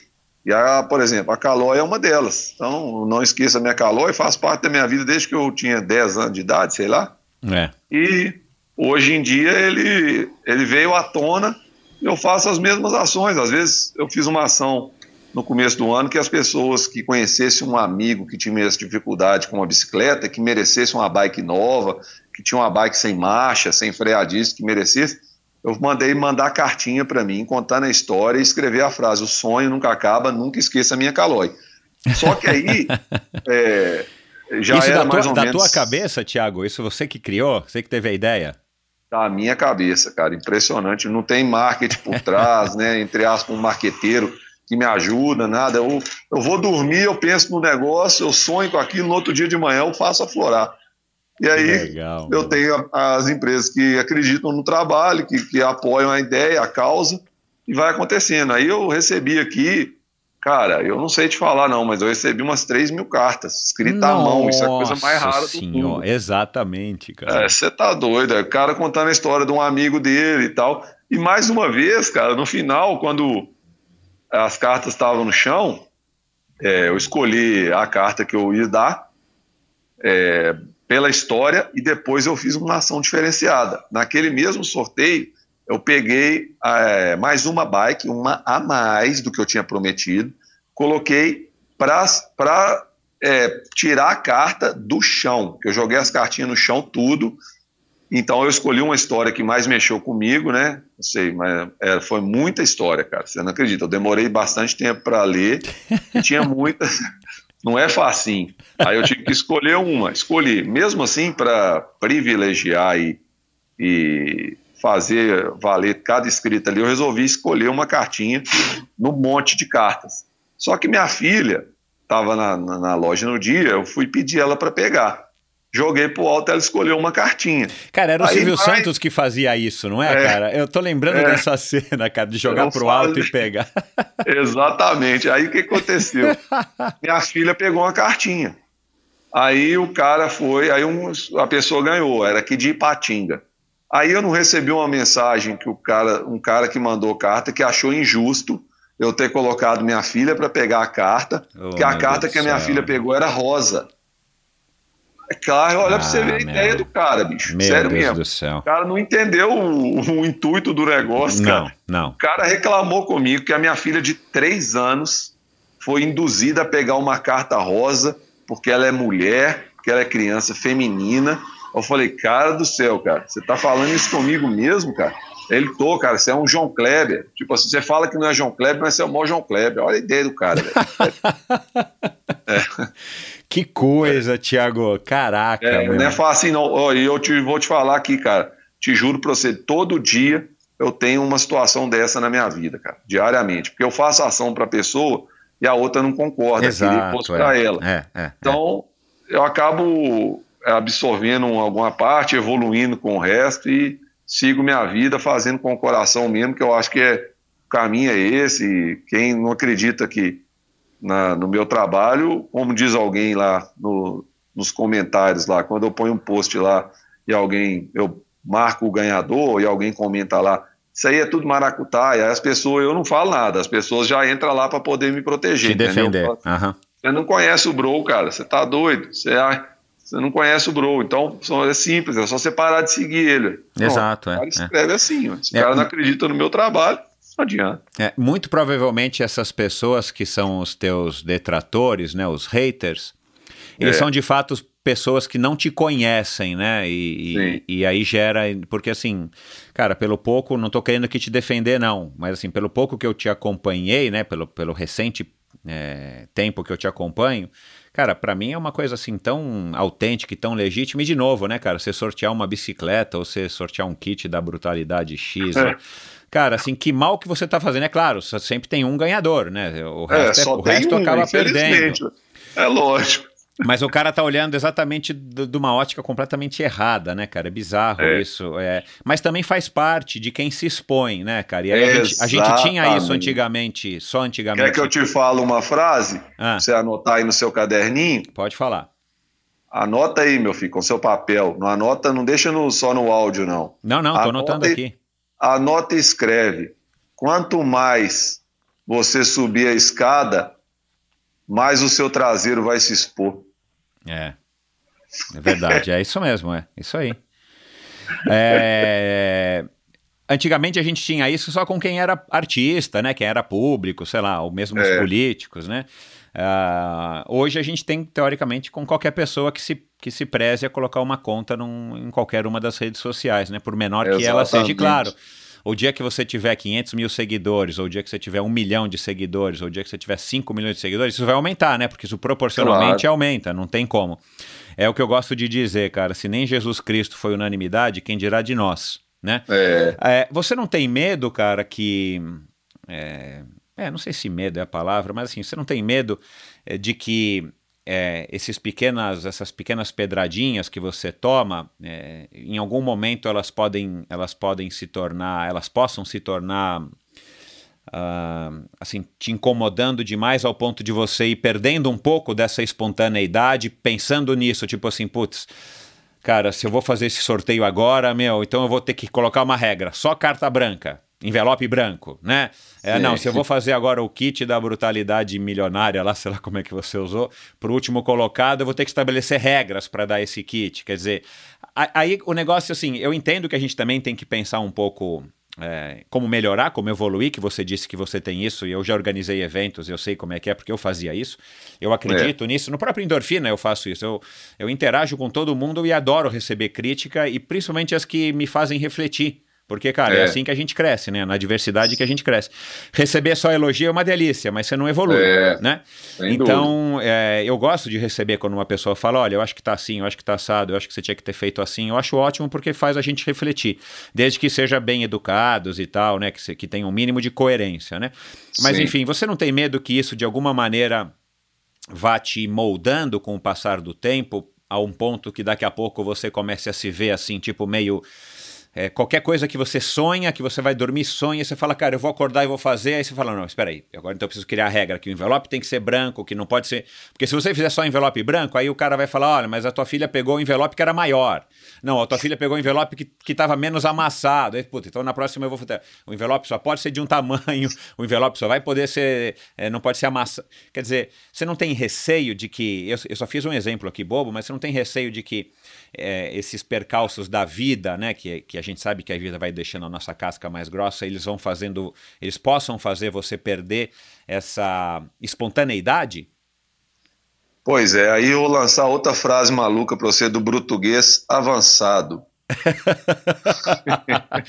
Caramba, meu. Essa, essa do português avançado, para você entender o contexto, você tem que estar tá inserido na brutalidade. Então, vamos lá frase maluca inerente a essa expressão que você me falou aí agora. Uhum. Grandes brutalidades demandam grandes responsabilidades. Aí, quanto mais você vai aumentando a brutalidade, mais coisa vai acontecer nesse sentido aí. Mais pessoas vão se incomodar, mais pessoas vão achar injusto. Aí que eu te falo, cara, é, o medo realmente eu tenho porque me, me dói. A crítica desse, nesse sentido, que eu acho que não, é, não, não tem a ver com o, que eu, com o que eu faço, eu acho que ela dói, ela me machuca, ela me deixa mal algumas horas. Então, tudo isso realmente é, me machuca, mas conforme eu te falei, são nas adversidades que evoluímos. E eu acho que são é, você falou até uma expressão aí das pedrinhas, né? Essas pedrinhas que os outros vão te atirando. Eu estou acostumado com Rock Garden, né? Então eu já sei. O jardim de pedras, ele já faz parte do contexto da brutalidade, não só nas trilhas, mas no dia a dia. Uhum. Então eu vou, eu vou tropicando, é, rasgando pneu, é, virando de ponta cabeça, torcendo o tornozelo, mas eu continuo na brutalidade, continuo na essência, porque, uhum. sinceramente, se eu for ter que mudar a minha essência, eu prefiro não fazer mais nenhuma ação desse tipo. Exato, exato. Essa tua analogia com o mundo do mountain bike é legal pra caramba, porque casa direitinho, né, Tiago? Casa. Casa é, de... foi... quem, quem, quem, quem tá acostumado a ficar 5, 6, 7 horas em cima da bicicleta sabe o que, que é isso, né? Um pneu que rasga, é numa curva que você se afunda e quebra e cai, e depois você tem que continuar Exato. e por aí vai. É, o esporte, cara, é, é, enfim, eu sou suspeito para falar, mas o esporte é, é um instrumento bacanérrimo aí para a vida de qualquer um. Agora, é, cara, você me revelou aqui antes da gente começar esse bate-papo que você estudou junto com o Tiago Vinhal. Sim. E o Tiago Vinhal tem uma. É, né, eu estou vendo aqui bastante similaridade entre o que você faz e principalmente o que você, é, o que você fala, principalmente o que você faz com a visão do Tiago, né, cara? O, o, o, Tiago, para mim, foi uma grande revelação no bate-papo que eu tive com ele, porque é, ele tem uma outra pegada, né? Um atleta profissional, o cara é super bom, o cara vende, o cara vende é, essa imagem de que né, ele é campeão e tudo mais, mas ao mesmo tempo é o que ele diz, ele não vende, na verdade, ele não quer vender isso. A gente que, que, que cria essa imagem porque o cara é bom né? Exato. É, é, o cara é um atleta de alto desempenho, mas na verdade é o que ele diz, ele vende sonhos. E ele disse para mim, cara, na, no, no, no, no, nosso bate-papo, que eu fiquei, é, juro, eu fiquei impressionado na hora. Ele falou, cara, você, nunca, você não vê ninguém falando assim, ah, porque o Thiago Vinhal ganhou XPTO, porque o Thiago Vinhal foi campeão da prova. Ele falou, cara, são pouquíssimas as provas que eu ganhei, eu tenho alguns resultados que eu me orgulho, mas eu não estou vendendo isso. Eu não estou vendendo isso. Eu estou vendendo sonho, eu estou vendendo outra coisa. Cara, é um, uma lição de marketing gigantesca, né, cara? É, é, é essa filosofia para mim, né? Porque é, minha mulher me diz muito isso. Você tem que vender é sempre o melhor lado da história, porque todo mundo, né, todo mundo nós temos defeitos, todos nós vamos falhar um dia se a gente não falhou, né, e a gente tem que conviver com essa nossa fragilidade do ser humano, mesmo os grandes campeões, mesmo o Nino Schurter, mesmo, é, sei lá, Lance Armstrong, mesmo os grandes Ian Frodeno, né, para falar aqui dos, dos nossos esportes, é, eles tiveram dias que eles falharam, isso é comum, né? É, e a gente tem que conviver com isso, né? E, e, e, e o que o Thiago me, me ensinou, e talvez tomara que tenha ensinado aí muita gente que ouviu o episódio dele, é bem, bem, bem alinhado com o que você está é, tá me contando aqui, pelo que você fala e pelo que você vende, pela imagem que você passa, vende entre aspas, né? É, cara, que escola que foi essa aí que vocês saíram assim tão legais nesse sentido, Mel?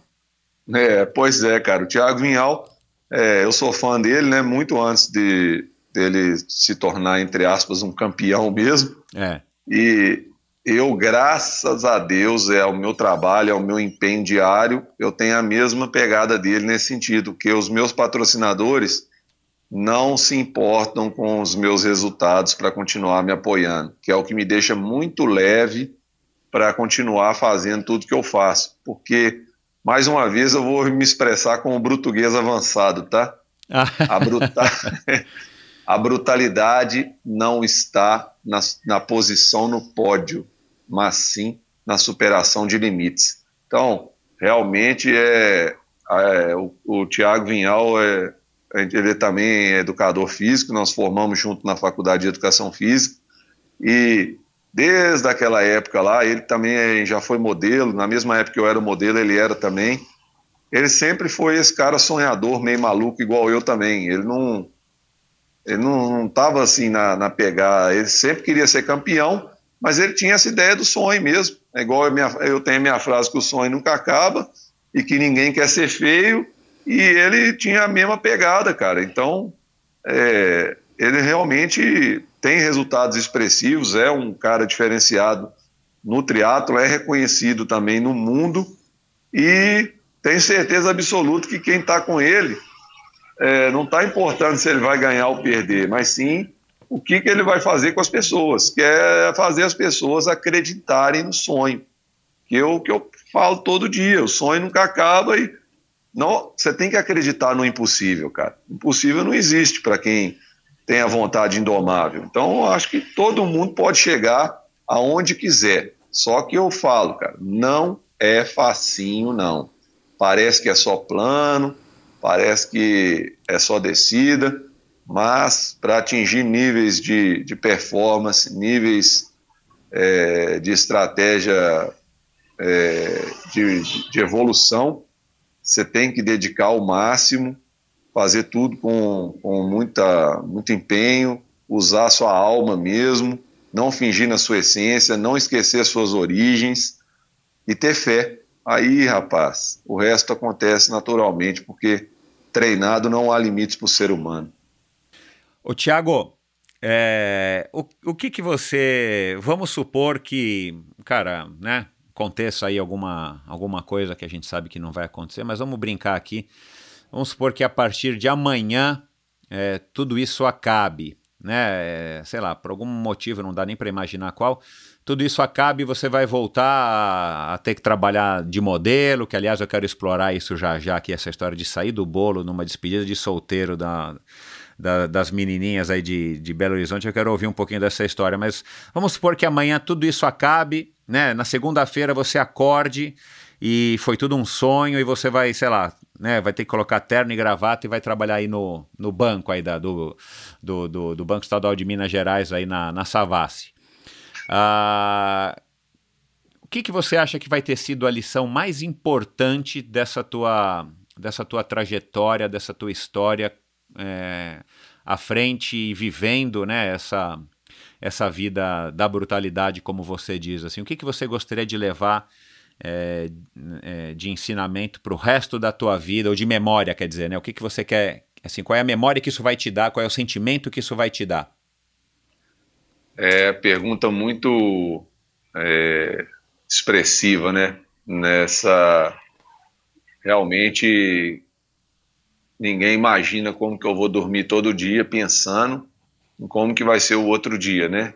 É, se você imaginar que hoje eu praticamente vivo da bike e vivo pela bike, isso deixar de acontecer comigo na, um dia realmente poderia ser o, sim, a pessoa ficar sem chão, né? Mas eu acho que eu construí tanto esse legado que eu, que eu deixaria, né? É, das pessoas que mudaram, mudaram como atleta, mudaram como seres humanos, mudaram como pai, como filho, como esposa, mudaram como estudante, como trabalhador.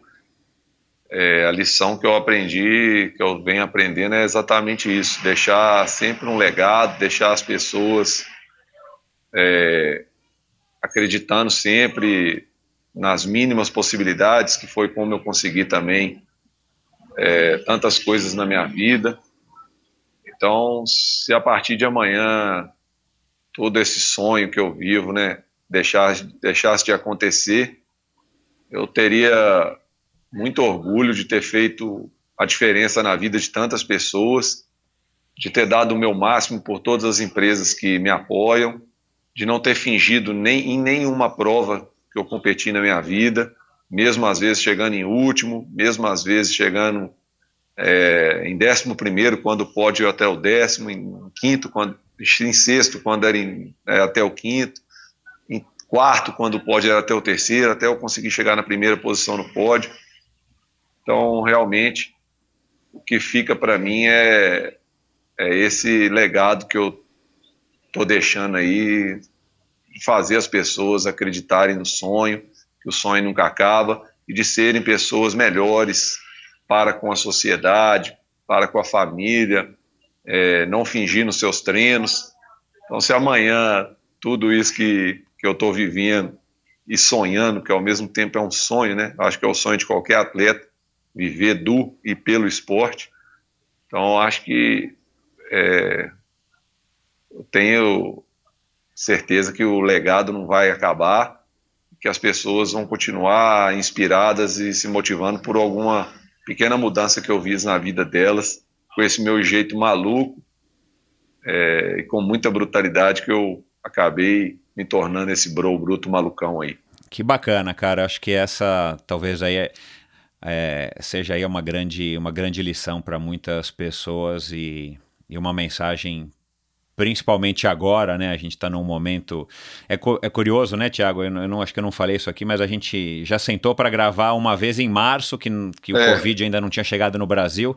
E acabou que a nossa conexão de internet não permitiu, e aí finalmente agora a gente está conseguindo gravar e, e, e tudo isso mudou, e talvez ficou mais, ficou mais oportuno, até porque eu acho que enfim, as pessoas estão precisando de, de serem lembradas, né? Agora, já que a Sim. realidade está batendo. Ah, é o que eu outro dia ouvi também, a água está no pescoço, né, cara? Então, assim, é. assim, agora as pessoas estão precisando ser lembradas, é, ainda infelizmente, mas talvez numa, numa menor intensidade, de que a gente tem que pensar mesmo no outro, tem que pensar na enfim, Isso. em propósitos maiores e não só na medalha, não só no sorteio da carta cor-de-rosa e nem na, é. na, no que a gente tem que aparecer ou não nas redes, na quantidade de likes, né? Porque graças a Deus acabou um pouco isso, né? Porque até pouco tempo atrás ainda tinha isso, né? Pô, quantos likes é. que o cara tem, né?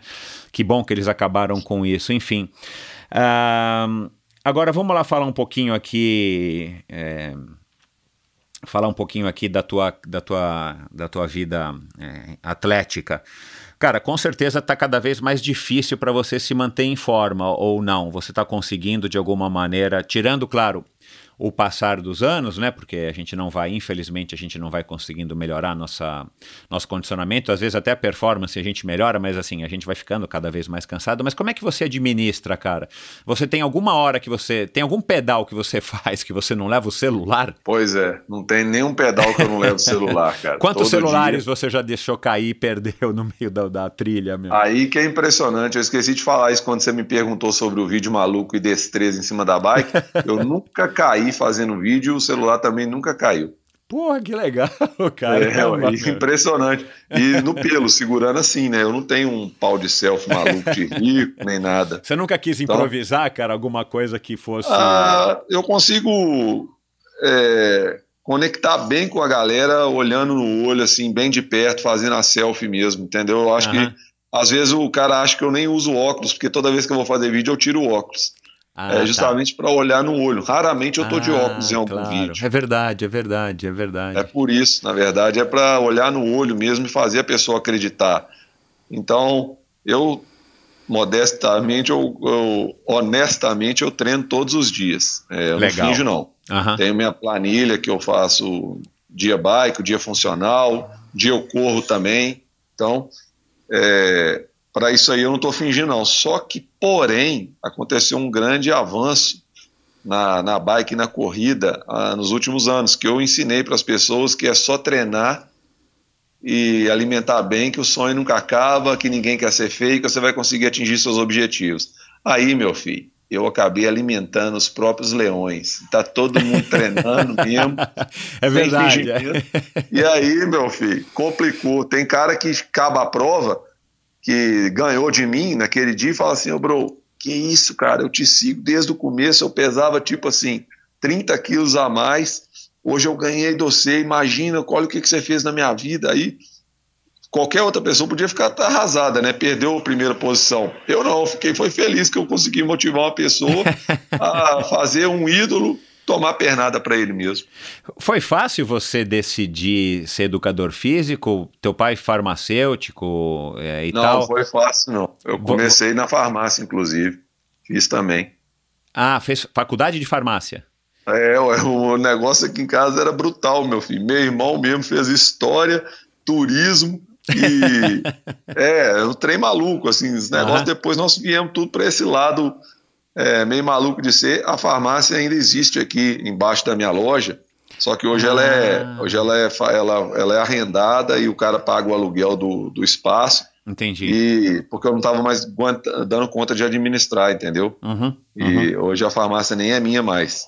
Aham. Mas realmente eu já eu já vivi por, por essa farmácia também aqui. Eu trabalhei muitos anos mesmo na farmácia, no balcão, atendendo, aplicando injeção, furando a orelha de bebê, fazendo a diferença também no bairro aqui com algumas ações de pessoas que não tinham condição de comprar remédio. Já salvei nego com doença maluca que você nem imagina. Então, é, de- mais uma vez eu te falo, eu deixei, deixei um legado aqui, deixei um, um trabalho que eu fiz aqui, que as pessoas aqui gostam de mim. É, Aham. Então, eu acho que o mais importante é isso, cara. Você nunca, nunca perder a sua essência, você fazer as coisas com o seu coração, que é assim que as coisas acontecem na nossa vida, né? Desde quando que você compete de uma maneira mais séria? E como Tem qual 12 foi... anos. 12 anos. E qual foi a primeira modalidade? Que você já passou por corrida de aventura, né? X-Terra, inclusive, do Athlon. Sim. É, você começou com BMX. É, da, da onde que vem? Como é que você começou? Bom, BMX não, Então- porque há 12 anos também é, você tinha 30, não, não, não tinha É. mais tanta BMX assim no Brasil, né? Tinha não. Eu comecei, é, na verdade, a, a,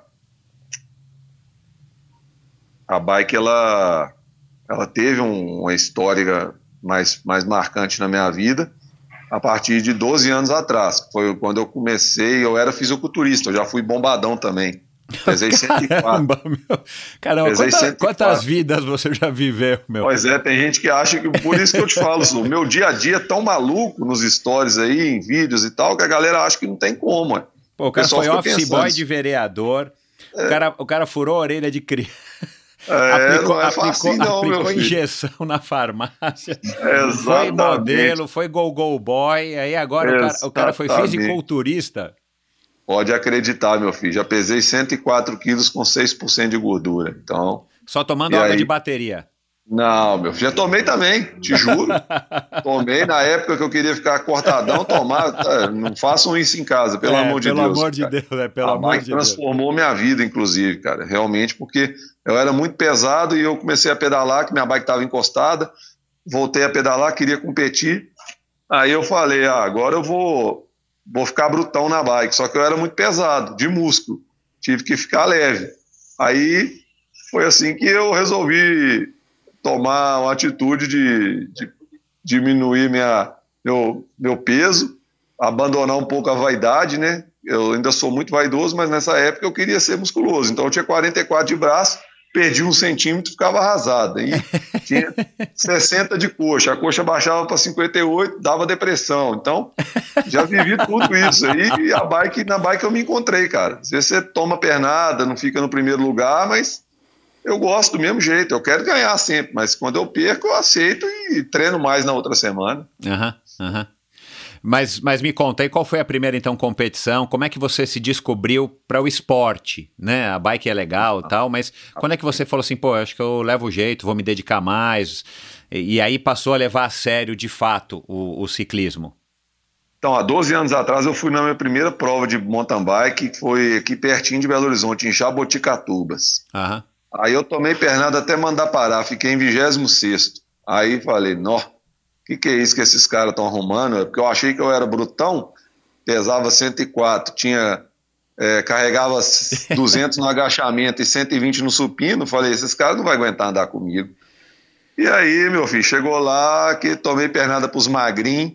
Aí que eu fui entender que eu tinha que ficar era magrinho para virar escalador, para ficar brutão. E fui fui baixando as posições, baixando peso, baixando as posições. 26, 20, 15, 13, 10, 8, até que eu cheguei em primeiro, meu filho. Três anos depois. Meu primeiro pódio em primeiro lugar foi em 2011. Uhum. E que prova que foi? Uma prova aí em qualquer, em Foi BH? a prova é, que perto de Belo Horizonte mesmo, é de monta, Capim Branco, mountain bike Capim Branco. Uhum. E como é que você entrou para as corridas de aventura? Por via do mountain bike? Foi algum convite de alguma equipe que meu precisava? Irmão, ah. Meu irmão precisava de um atleta que ele já estava correndo prova de aventura. Ele, um outro que é um ex-sócio nosso, e uma menina.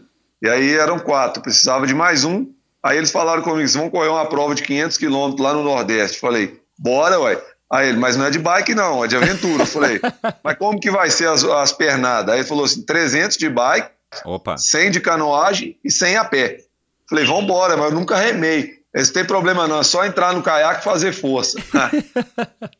24 horas remando na primeira abraçada, meu filho. Nossa. Você imagina? É. Não, eu, já, eu já remei 24 horas, mas remei pois uma vez é. só, 24 horas. Nossa senhora, meu. Saí lá do outro lado do rio, falando assim, não é possível que tem isso.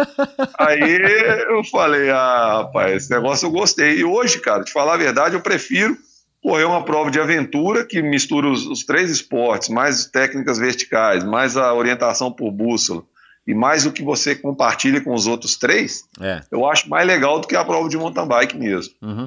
E você tem participado, é, enfim, eu sei que caiu muito a quantidade de provas, a oferta de provas, mas vira e mexe você consegue participar? Eu participo bem, cara, praticamente duas vezes por mês. Uau, tem bastante aí. Quer dizer, agora não, mas é. digo, tem bastante não, aí em BH? É, agora não. Tem. Aqui em Belo em Minas Gerais tem uma prova em cada final de semana, toda semana, pode acreditar. Que legal, não sabia, cara. Que bacana, é. meu. Tem. Uau. Depois me coloque em contato com esse pessoal aí, porque eu tenho interesse de trazer aqui para o Endorfina. Uh, e, e, o, e o Duatron X-Terra foi uma experiência legal? Você voltou a repetir? Já corri muitas vezes, é, ganhei algumas, algumas vezes lá também, é, porque eu sempre treinei corrida e sempre fui muito bom na bike, entendeu? Então eu era uhum. um pouco, eu era um pouco, eu sou ainda um pouco pesado para corredor, uhum. mas eu consigo correr bem. Uhum. E aí na bike eu tirava diferença, mas eu gosto demais, cara, de, de X-Terra, gosto de duatlon também, uhum. é, triatlon também já, já nadei também, mas não, não, não gosto muito porque eu, eu tenho que sofrer bastante para treinar natação. Eu não gosto de azulejo, eu tenho uma, uma convivência minha com azulejo, não é muito boa, não. Tem um pouco de. uh, não é o esporte que, uhum. que, eu gosto, entendeu? Então, realmente, eu dou muito valor aos triatletas, que eu sei que ficar. Eu tenho minha, minha expressão chá de selim, né? Que é tomar horas de, de, banco de bicicleta, chá de tênis, que é você correr bastante, chá de anilha, que é você malhar, e o chá de cloro, né? Que é você ficar dentro da piscina. Esse eu não gosto de tomar, não. Vou, não dá para nadar na Lagoa dos Ingleses? Ficou suja? O que, que aconteceu? Eu sei que lembro que era fria pra caramba, meu, tá louco. Ela, depois que teve uma prova lá de duatlon, não, de triatlon, ah, com nadador afogou. É, eu lembro, eu lembro, é, tá certo. Aí é, parou, foi proibido. É, foi proibido. Pode mais. Uhum. É, mas fechou as portas para o triatlon totalmente ou você é daqueles que nunca diz, nunca vou dizer não para nada? É, não vou dizer não, não, mas eu realmente não tenho tempo para treinar natação. Então, sem tempo para treinar natação, você sai da água cinco minutos atrás dos caras, aí é complicado. Entendi, entendi. Uh, bom, uh, BMX você chegou a competir? Não, você, você chegou a não. participar, você chegou a, a ter uma calóizinha, Caloi Cross e Tinha tal? Caloi Cross, eu treinei bastante aqui no Mineirinho, aqui tem uma pista lá que tá lá até hoje. Ah, que Só legal. Que, porém, porém, eu não competi nenhuma vez, não. Uhum. Uh, o... De todas as provas que você participou, né, Brasil Ride, inclusive, o Iron Biker, que eu falei aqui no começo e tudo mais, as provas de aventura, quais, quais são as provas ou qual é a prova que você acha assim que que foi a prova mais marcante, independente do, do resultado, mas que para você naquele momento foi uma coisa que marcou e que acabou ficando aí na tua memória? Aí a prova mais marcante que eu já corri, na verdade, não foi nem de bike, cara. Foi uma prova de corrida de montanha na França, que chama Ride Pirineus, Legal. que é uma prova de 140 quilômetros com 8 mil de ascensão. Uau! E foi logo no ano que eu tinha fraturado meu joelho.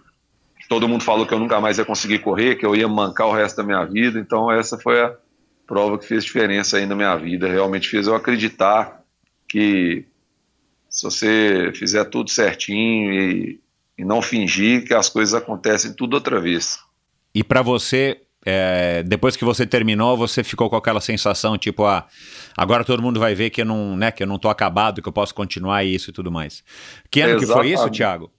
Foi 2014, principalmente porque eu tinha acabado de romper o ligamento, quebrar meu joelho em dois lugares, eu, eu parti meu platô tibial e perdi totalmente o, o menisco. Então eu tive uma fratura muito grave no joelho direito e uma prova de corrida de montanha foram 24 horas de prova a pé, correndo, na França, sem parar. Eu não parei nem nos pontos de apoio. Eu pegava água, para você ter ideia, nos rios das montanhas. Eu levei tudo na mochila, eu fui autossuficiente, foi uma coisa que fez eu ganhar a prova. Caramba, e é, foi o primeiro brasileiro a ganhar essa prova lá. Primeiro sul-americano, nunca ninguém fora da Europa tinha ganhado essa prova. Uhum. E eu ganhei, cara. Foi um uhum. negócio assim surreal. Uhum. Você disse que quebraram teu joelho em duas partes, sei lá o que foi, que uma surra que você tomou, um devedor, o que que foi? Não, tive uma queda de bike, né? Ah, tá. Na Brasil Ride e do jeito que eu bati o pé no chão, é, eu rompi quatro ligamentos, perdi meu menisco e tive uma fratura no platô tibial. Então, foi uma, foi uma lesão muito grave, cara, que realmente muitos médicos desacreditaram até que eu ia voltar para as competições aí. Meu filho mexeu comigo nesse sentido, eu fico mais bruto ainda, eu vou até o fim para conseguir buscar o, o meu melhor de novo. Caramba, meu. É, você, você tem, você teve ou, ou, costuma ter muito, muito acidente, né? Enfim, não, muita coisa, muitas, muitos percalços desse tipo que você tem que, que você tem que dar a uhum. volta por cima ou, ou, aconteceram poucos? Aconteceram poucos, cara. Isso foi até uma, foi, nem foi uma queda muito expressiva, só que eu bati o pé errado no chão ah. e realmente com, com, já tem muitos anos que eu não tenho queda. E fico muito feliz com isso porque realmente eu sei o que é ficar meses sem fazer o que você mais ama na vida, né? Uhum. Então eu, eu tomo muito cuidado e tento aprimorar cada vez mais minhas técnicas. Claro, claro. Você é um cara que pilota bem a bike? Piloto, piloto muito bem. Eu, eu, eu não tenho muita, muita explosão não, mas de pilotagem técnica eu sou, modéstia à parte, muito bom. Meu, uhum. meu fraco é a explosão. Eu treino muito isso é, porque treinado vai conseguir evoluir, mas realmente eu tenho mais dificuldade em largadas, em provas muito curtas. Uhum. Você é um cara muito, muito pesado. Você pesa quanto? 82. Eu tenho 1,88, então não sou Uau. muito pesado, mas não sou um ciclista escalador leve. Claro, né? é, é, é. É, você é um pouco mais leve do que eu. Eu tenho 1,85m e peso 85 hoje. Então você é mais alto e, e- e um pouco mais leve. Bom, Tiago, muito bacana esse nosso bate-papo. É, Para encerrar aqui, eu quero tirar aí algumas dúvidas minhas, que eu acredito que podem ser dúvidas também de algum aí do, das pessoas que, que nos ouvem. Quando é que existe alguma situação quando é, quando o Thiago Bruto fica triste, fica chateado, ou que você acha que é ruim, é, você se sente mal na pele do Thiago Bruto, não do Thiago Drills? Pois é, Michel. Pergunta brutal e delirante aí para o nosso finalzinho aí. Realmente, eu não, eu ainda não encontrei a palavra nesses meus anos todos aí de, de história da brutalidade compartilhada, ainda não achei a palavra para definir essa pergunta que você me fez, né? Porque é uma pergunta que às vezes a palavra triste, a palavra frustrado, a palavra eu fico mal, eu sinto na pele, ela é difícil de, de, de dizer a meu, a meu respeito o que eu vou falar para você agora e às vezes pode soar até como um João Clebismo, assim, se pensar, porque às vezes a pessoa vai pensar assim, ah, não é possível que esse cara se sente mal nisso que ele está falando. Então eu vou te falar o que, que eu acho, porque na verdade eu sou uma pessoa que quero excelência sempre. Eu não tenho a mediocridade no meu dia a dia de jeito nenhum. Eu tenho, sou muito extremista, então eu sempre quero fazer o melhor que eu posso por mim, como atleta, como pai, como marido, como, é, entre aspas, chefe, como organizador, quando eu estudava. Então eu acho que sempre eu queria o máximo, fazer o máximo por mim e principalmente, por isso que eu te falo que pode soar como demagogia e João Clebismo, principalmente pelos outros, né? Vamos usar a palavra pelo próximo, né? Que é o que às vezes as pessoas podem achar estranho aí o que eu vou falar, mas para eu sentir mal, como o Thiago Bro, né? Da brutalidade compartilhada, do sonho, é quando eu não consigo atender algum pedido de uma pessoa. Aí meu irmão me fala assim: você se cobra demais, cara, a pessoa não, não vai pensar isso. Que às vezes eu, me, eu fico frustrado, por isso que eu te falo que até hoje não achei essa palavra para definir essa situação que eu sinto no coração. Eu fico frustrado, eu fico mal, eu, me, eu sinto na pele essa responsabilidade brutal de ser o Thiago Bro, bruto, que não finge. Então, se a pessoa me pede, por exemplo, um manto da brutalidade, Bro, me dá esse manto aí, cara. Naquela hora ali eu não posso dar para ele. Exemplo, né? A, a, camisa que eu uso é, o ano inteiro, eu só compartilho ela no final do ano.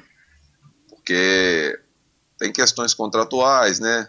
É uma camisa da equipe, então às vezes ali naquele momento eu não posso dar para a pessoa. Mas tem hora, cara, que eu não consigo me segurar. Eu acabo dando a camisa. Eu dou a camisa e tal. Mas aí uma outra pessoa me pede, aí eu não posso fazer aquilo ali. Isso aí é um exemplo bobo, né?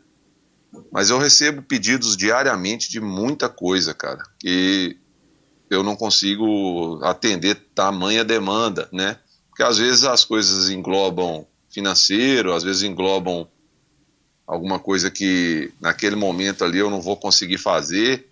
Então, esse, esse momento é o momento que eu me sinto nessa palavra que eu ainda não encontrei, quando eu não consigo atender a expectativa da pessoa. Às vezes eu me cobro demais e talvez a pessoa fale assim, ah, eu entendo o bro, né, trabalha demais, tem três empresas, é, o cara o dia inteiro na correria. Às vezes a pessoa pensa isso, mas se eu não conseguir fazer aquilo ali para ela, cara, eu fico péssimo.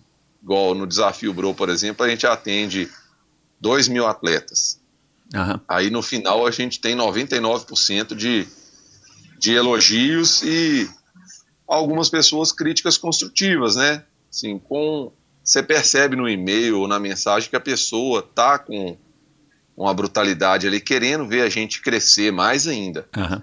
E aí, aquele 1% que achou ruim daquela situação, eu fico mal, cara. Eu fico mal o resto do ano querendo achar a solução. Entendo. Mas também, às vezes, por isso que eu te falo que eu me cobro demais. Uhum. Porque, é, eu não sei se eu te contei, mas no desafio Bro de Ouro Preto, no o último colocado, último colocado, ele gastou mais de 8 horas para concluir 50 quilômetros. Ah, você contou, você contou. Foi.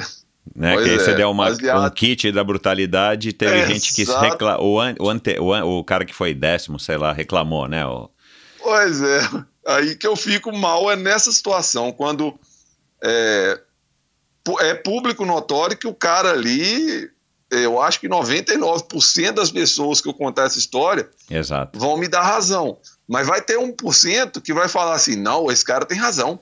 Quem merecia essa, esse kit da brutalidade aí não era esse cara que chegou em último, era outra. Então, Exato. isso aí. é. É. Mas eu, eu, eu sinto, eu, eu me sinto nessa responsabilidade de, de atender todos os pedidos diariamente. Então eu acho que quando eu me sinto mal, quando pesa, né, ser o Thiago Bro bruto, é nessa hora mesmo. Então quer dizer É que foda. se, se, você, se você fosse o, o sortudo ganhador aí da, da mega cena acumulada da virada lá, 300 milhões de reais, você ia fazer um- uma espécie de porta da esperança aí, um... Você pode acreditar, cara. Te juro pra você, pela minha filha, cara. Pela minha filha, bicho. Não preciso mentir isso. porque realmente eu faria, cara. Que Porque legal. eu acredito sempre na brutalidade compartilhada, cara. É, que bacana. Ninguém, ninguém leva nada. Mas vamos lá, continua aí, meu filho. E que lado, que lado que as pessoas, é, que você acha que as pessoas ainda não conhecem a respeito, a seu respeito? É, tanta exposição compartilhada, tanta presença nas redes sociais e você não só nas redes sociais, né? Porque para quem está distante de você é através das redes sociais que a gente se comunica. É, ou que você se comunica, mas você está sempre em contato com muitas pessoas, né, nas suas viagens, na- nos seus próprios treinos e tudo mais.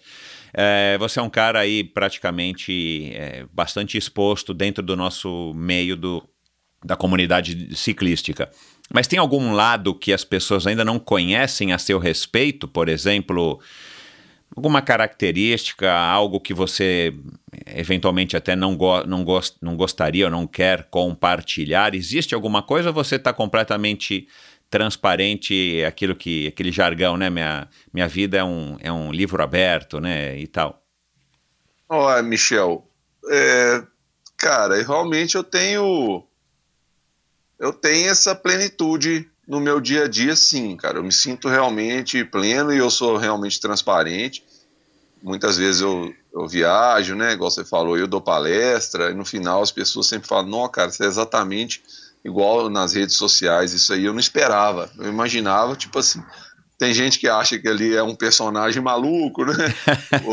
Que realmente eu não sou, eu não sou desse jeito o dia, dia inteiro, porque tem gente que fala, abre aspas, não tem como o cara ser assim o dia ah, inteiro. certo, é verdade. Fecha aspas. Aham. Só que realmente, cara, eu, eu, eu sou assim o dia inteiro, velho. Eu sempre fui assim. É, Uhum. quando eu, quando eu, eu me sinto me sinto bem, eu, eu afloro.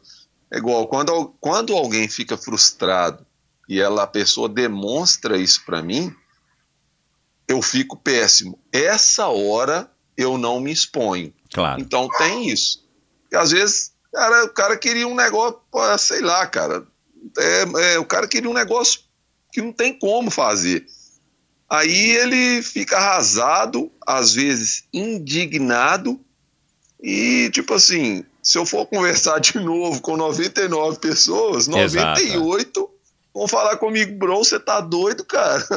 Isso aí não tinha como você fazer. Então, nessa hora que eu fico mal, cabisbaixo, eu fico frustrado, eu não me exponho. Claro. Porque senão eu vou colocar esse lado, esse meu lado na rede social e muita gente vai ficar o dia inteiro as pessoas falando, não, bro, não fica assim não, e tal, porque realmente é assim, né, cara? A vida é assim. Só que eu me cobro muito e eu quero isso. Então, esse lado meu, eu não me exponho, não. Mas Uhum. é, eu acho que é só isso mesmo. O resto, todo mundo vê aí diariamente o que que, que, que é o, o bro da brutalidade mesmo. Até, até implante de cabelo você compartilhou nas redes, né?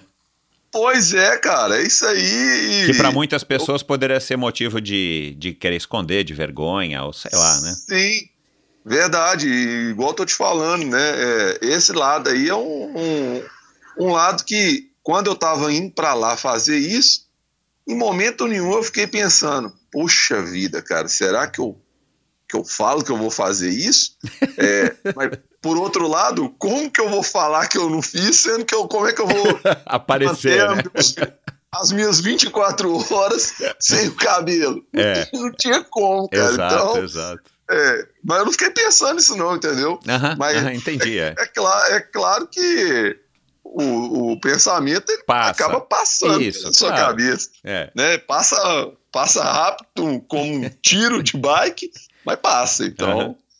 e aí eu, sinceramente, eu não- igual o, médico lá da clínica mesmo falou, é, você se incomoda se a gente tirar uma foto e compartilhar? Eu falei, não, meu filho, eu mesmo vou compartilhar. se você quiser, você pode repostar. É, Tem algum momento que você que você desliga, Tiago, que você sai de- desse desse desse dessa intensidade toda e tal, que você relaxa? Tem algum momento assim que você tipo que você se desliga, por exemplo, das redes sociais ou a rede social? É, eu entendo que é um trabalho, pode ser também um um passatempo, mas para você é um passatempo, por exemplo, a hora que você, sei lá, todo mundo foi dormir em casa, você não vai ter que acordar cedo amanhã para fazer nada, é um domingo, por exemplo, né, de sábado para domingo. Tô dando aqui um exemplo. Você é um cara que vai olhar nas redes sociais como é que estão, sei lá, às vezes uma outra curiosidade que nada tem a ver com o ciclismo. Você é um cara que ainda curte isso ou você é um, enfim, eh, se desliga totalmente das redes sociais? Ó, Michel, eu nunca me desliguei não, viu, cara? Nesses Aham. anos todos aí que eu tô nas redes sociais, é, eu só desligo mesmo e desligo na plenitude, do mesmo, na mesma intensidade que eu tô diariamente nessa brutalidade toda. Quando eu deito na cama, minha mulher fala: se deita na cama e dá um segundo, É, pim, eu desligo. eu sou assim E eu não também. tenho, eu não tenho aquele sono maluco, né, de, de exatamente oito horas que É. você precisa para amanhã estar recuperado. Eu não tenho esse sono, né? Isso aí às vezes incomoda muita gente, né? Que É. eu viajo, é, às vezes é para passear. E eu fico ali, mesma coisa, quatro e meia da manhã eu acordo, a galera do quarto fica arrasada. Então a única hora que eu, que eu, é, eu, eu, eu tenho essa intensidade em tudo, né, cara? É, eu consigo ter um tempo para minha filha, eu consigo ter um tempo para para minha esposa, eu consigo ter um tempo para me alimentar bem, eu consigo ter um tempo para treinar, consigo ter um tempo brutal para fazer stories, né? Que eu fico o dia inteiro fazendo stories, cara, que eu acho legal motivar as pessoas a, a não fingirem. Se eu fosse Aham. mostrar tudo mesmo, aí o cara ia falar assim: puxa vida, o Bro faz isso tudo aí, velho. Eu tô reclamando que eu não consigo fazer tal coisa. então acaba ficando. Se eu fosse postar tudo mesmo, cara, não sei se ia ficar cansativo, né? Claro que deve ter gente, sim, que mesmo eu não postando tudo, já deve falar, ah, bro, já deu, cara, não dá mais pra aguentar esse cara, o dia inteiro é a mesma coisa. É, só que o meu dia é muito impro- incerto, né? Cada dia acontece um negócio, então acaba ficando um dia maluco. Um dia Aham. maluco, tá- o pessoal curte aquilo ali, e quanto mais gente vai curtindo, curtindo não digo no, no sentido literal de, de curtir, apertar curtir, né? Facebook, Instagram, Strava, YouTube, não esse sentido. Eu tô falando curtir no sentido de inspirar as pessoas, né? Nesse Uhum. sentido. Uhum. Agora, eu só fico desligado mesmo, e nesse momento eu fico arrasado, é quando eu compito provas de, de aventura que eu fico cinco dias e Claro. cinco noites envolvido na prova. É, tem gente que não entende, mas é uma prova de aventura de cinco dias expedicionária. Você não pode levar celular. né? Exato. é. Essa é um- uma coisa. Você vai ficar em lugar inóspito que provavelmente 99% do percurso ou 90% não vai pegar celular, não ia adiantar. A minha esposa também fica arrasada nesse tipo de competição, mas eu também fico, porque eu queria postar, entendeu? No meio da prova, assim, não, tô aqui nessa peleja, porque os caras não imaginam o que, que são Exato. cinco noites e cinco dias Exato. sem dormir. Tem gente que acha que não tem como, só que eu já fiquei, cara, em várias condições de prova, cinco noites e cinco dias sem dormir. Sem Então dormir. eu sei que tem jeito, mas é claro, eu vou ficar totalmente aniquilado depois de um Claro, mês é. e vou ficar. É, minha, minha demanda cerebral vai ficar comprometida uns dias ali, cara. Mas eu tô fazendo aquilo ali porque eu sou apaixonado pela corrida, porque eu gosto e porque eu tô empenhado pela equipe que tá comigo. Mas eu queria estar postando tudo, entendeu? Ah, tipo um perrengue no, numa canoagem de madrugada, num frio violento. Queria mostrar. A bike, a hora que você está perdido, pedalou 70 quilômetros pro lado errado, você tem que voltar aos 70. Os caras É. não entendem isso. né? Exato. Às é. vezes a gente está em primeiro lugar, errou caminho, e não é igual prova de bike de corrida, que você erra caminho porque o organizador não marcou a fitinha. Esse você erra caminho porque você não se soube orientar no mapa. É. Então você fica perdido 70 quilômetros, não é 70 quilômetros, são 7 horas às vezes, cara. Exato, então é um é. trem. É, e aí nessas horas eu queria mostrar para as pessoas o que, que a gente come, né? Quando a gente pega um miojo, coloca dentro de um saquinho ziplock, põe água e coloca na coxa, correndo, a pé, eu digo, aí passa 40 minutos, esse miojo está pronto. E a gente come isso, aquilo ali é um negócio tipo um risoto de ultramilionário de fungo, velho, entendeu? Então, cara, é difícil. Eu queria mostrar isso. Só que é proibido o É. uso do GPS, que você tem que orientar por bússola. É. Então, uma hora ou outra eu ainda vou conseguir mostrar na essência como que é uma corrida de aventura para o cara entender no momento que eu fico desligado da rede social. Mas eu fico 100% nas 24 horas ali ligado pela equipe. Entendi. Bom, é, essa história do miojo bacana demais. Eu nunca tinha ouvido falar, mas de fato parece ser uma boa técnica. Cara, é, fazer aqui cinco perguntinhas para você responder da com a maneira é, mais rápida, né? Ou com a primeira coisa que Certo. lhe vier à cabeça. Tá bom. Aonde que você investe a sua grana? No sonho. Boa. É, o que, que você acha que faz as pessoas se interessarem tanto por você? Para te acompanharem e você tem aí um, um secto de seguidores. É, eu não fingir nas adversidades. É, qual um sonho? Um sonho para o futuro? Enfim, um sonho que talvez você nunca vá realizar, mas um sonho assim que você tem. É, no, cara, é aquele que eu te falei, né? Você até comentou aí mais cedo. É, ter uma, entre aspas, porta da esperança do Bro, né? Que eu poderia fazer tudo, realizar todos os sonhos das pessoas que eu puder. Impressionantemente, mais uma vez, eu pensando no próximo em primeiro lugar. Bacana. Ah, e qual o melhor conselho, ou o, o, o conselho, né, com C maiúsculo, que você é, dá ou que você poderia dar para jovens ciclistas? Vamos falar aí do esporte. Nunca desistir dos sonhos, porque ele nunca acaba. Legal. E para terminar, quer dizer, ainda vou querer fazer uma pergunta derradeira que eu anotei aqui, mas para terminar, qual desses, dessas, desses brutos mais te inspira? O Charles Bronson, o Chuck Norris ou o Clint Eastwood? Ah, cara. Chuck Norris.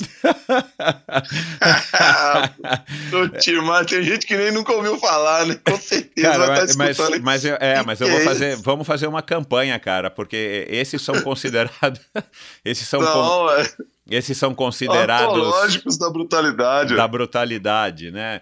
O Steven Seagal também faltou ele aqui. A gente precisa fazer aí uma, a gente precisa fazer uma campanha aí para incluir você como o como o quinto bruto do, do o, quin- o quinto mais bruto aí do, do mundo, né? Charles Bronson, Chuck Norris, Clint Eastwood, Steven Seagal e Thiago Drews. Vamos fazer a campanha. Até, teu- até nome de artista você tem, olha lá. Que que é isso? Tem gente que me pergunta se é nome artístico mesmo. Eu falei, não, meu filho, sobrenome alemão de rico. Cara, agora me fala rapidinho essa história de sair de bolo de aniversário, né? Go Go Boy, que fase escura, obscura foi essa da sua vida? Então, cara, é, nesse momento que eu tinha cultuado o físico, né, ao extremo, cheguei a, falei aí, 104 quilos e 6% de gordura, e muita gente dizia que eu tinha um rosto muito bonito. eu, eu, também acho que eu sou bonito, mas né, tem gente que vai falar, esse cara é convencido, então não vou falar desse jeito. Mas é, eu tinha boate, três boates em Belo Horizonte que eu trabalhava às quintas-feiras. Meu trabalho lá era o, o dono da boate ou o gerente me entregavam três garrafas de tequila e eu tinha que ficar em cima do balcão dando tequila na boca da galera que estava ali. Eram homens e mulheres, não era só para mulheres, não. Era para homens e mulheres. Então eu, eu punha uma calça jeans, é, meio assim, dessas, meio caindo, sabe? Aparecendo a cueca. Eu usava sempre uma cueca branca, que quando a luz negra da boate aflorava, a cueca dava aquele destaque claro. sobre o meu abdômen definido. Sem camisa, gravatinha maluca e quem, quem tá escutando aí, com certeza, uma pessoa ou outra já foram na boate e viram eu fazendo isso. Inclusive a minha esposa. Ah. Quando eu a conheci em Arraial da Ajuda, ela já me conhecia em boate de Belo Horizonte e falava que achava, achava que eu era, entre aspas, gay. Tá? Uhum. Não tem preconceito nenhum, sou cara totalmente tem muitos amigos, né, gays, tanto homens quanto mulheres, sou apaixonado com eles, que fique claro isso aí, mas minha mulher pensava ali, porque eu, eu descia da, do balcão da boate e toda, falar a verdade para você, todas as mulheres me queriam naquela hora, entendeu? Então, mais ou menos eu podia escolher. Só que às vezes eu tinha que sair para uma outra boate para fazer o mesmo trabalho. Então eu vivia numa correria maluca, nessa mesma intensidade, pelas boates também. Aí tinha outros dias da semana que eu ia na boate trajado, né, calça jeans, tudo bem, mas uma camisa mais colada, e o pessoal, nossa, é o cara do, da tequila. Aí as meninas vinham em mim querendo ficar comigo. Então, minha esposa me conheceu dessa forma. Ela, que quando bacana. Eu, eu, quando eu cantei ela lá em Arraial da Ajuda, ela falou: Ih, meu filho, eu já conheço sua história. Você fica subindo no balcão de boate aí para dar tequila na boca das mulheres Falei, ué, que é isso? Quem te contou isso? Ela, eu já vi várias vezes. Eu falei, que é isso? Ela, você não. Você, é, porque eu ficava falando com ela enquanto eu estava na conquista, que eu não queria só ficar com ela lá em Arraial, eu queria namorar para casar. E ela tava achando que era João Clebis pesado, né? o cara é bom, o cara é gogoboy, entre aspas, e tá querendo casar. Ninguém acreditava nisso. E aí, daquele trabalho, que era um trabalho, né? Eu, eu ganhava, eu percebi uma importância noturna para fazer esse trabalho, apareceram pessoas que queriam que eu saísse de bolo. É. E de fato, tinha isso sim, porque realmente. Qualquer 500 reais você saía do bolo. Saía fácil, meu filho. Era mil reais por sorriso. Eu, quando eu trabalhava de modelo, eu não esqueço, cara. Era mil conto para dar um sorriso. Então, eu ganhava 800 reais é, na, farmá na, na academia, que eu era professor, e 500 reais na farmácia do meu pai. Uhum. E ganhava mil reais só para dar um sorriso, velho. Então, é tipo assim, andar de sunga, eu desfilei pela Blumen, cara, uma, uma, marca de uma grife de sunga de rico é. e biquíni. Então, é, eu andava daqui ali, ó, 20 metros, ganhava mil reais. Mil reais era assim, toda hora. Uhum. Então, eu, eu, ganhei uma grana boa com isso, só que eu, mais uma vez, eu gastava demais, cara. Então, nunca acumulei uma grana maluca, entendeu? Entendi. Mas a jornada era desse jeito. Legal, cara, que bacana. Eu já fui segurança de boate também, cara. Uma vez apartei briga de mulheres, mas isso fica para uma outra história. Cara, é, obrigado, obrigado por esse bate-papo de novo transparente, bacana, um bate-papo, é, enfim, muito muito inspirador. É, tenho certeza de quem está aí do outro lado, de que quem está aí do outro lado também se inspirou bastante e teve a oportunidade de conhecer mais um pouquinho aí sobre o, o Tiago. Cara, um grande abraço, Tiago. É, quer mandar aí um último recado para o ouvinte? Oh, queria agradecer você pela oportunidade. Realmente você me surpreendeu com algumas perguntas. É, queria agradecer realmente todo mundo que escutou aí o nosso podcast, que foi top demais. A história é maluca, né? Então, realmente, tudo que a gente puder fazer de diferente no dia para brilhantar a vida de outras pessoas, o sorriso sempre fácil. Eu acho que é isso que é o meu recado para as pessoas: é que façam tudo com muito amor, carinho e vivam intensamente cada segundo como se fosse o último, porque a vida é hoje, é agora, nesse segundo. É só não fingir acreditar que as coisas acontecem. Brute mais. Legal, cara. Um grande abraço, obrigado para você, um beijo na família toda aí. Bom, é isso, pessoal. Espero que vocês tenham gostado. Que cara espetacular, que bacana conhecer ele um pouquinho mais a fundo, assim, além das, da, do que a gente já conhece aí das redes sociais. É um cara é, divertido, alto astral, pra frente, um cara bacana, um cara bastante emotivo, um cara bastante transparente.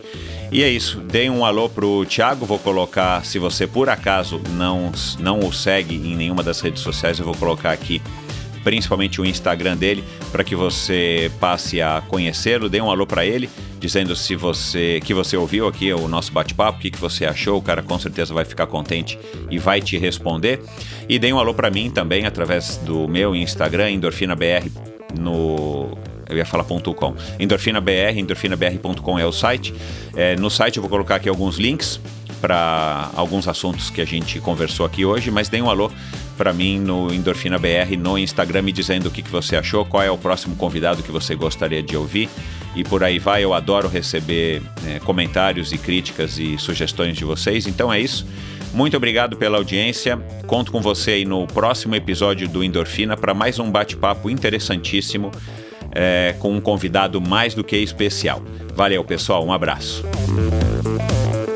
Eu quero agora agradecer aos patrocinadores deste episódio do Endorfina Podcast, a Bovem Energia. Já faz dois anos que a Bovem está apoiando o Endorfina. A Bovem é uma comercializadora, uma gestora e uma geradora de energia. Assim como para os meus convidados, para a Bovem, energia é um assunto muito sério. Uma empresa sólida e confiável, com profissionais experientes e treinados para lhe oferecer agilidade no atendimento, robustez e competência na condução dos negócios. Saiba mais em bovem.com.br.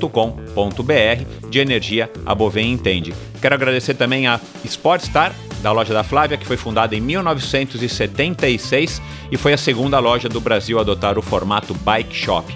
Então é Sportstar Bike Shop.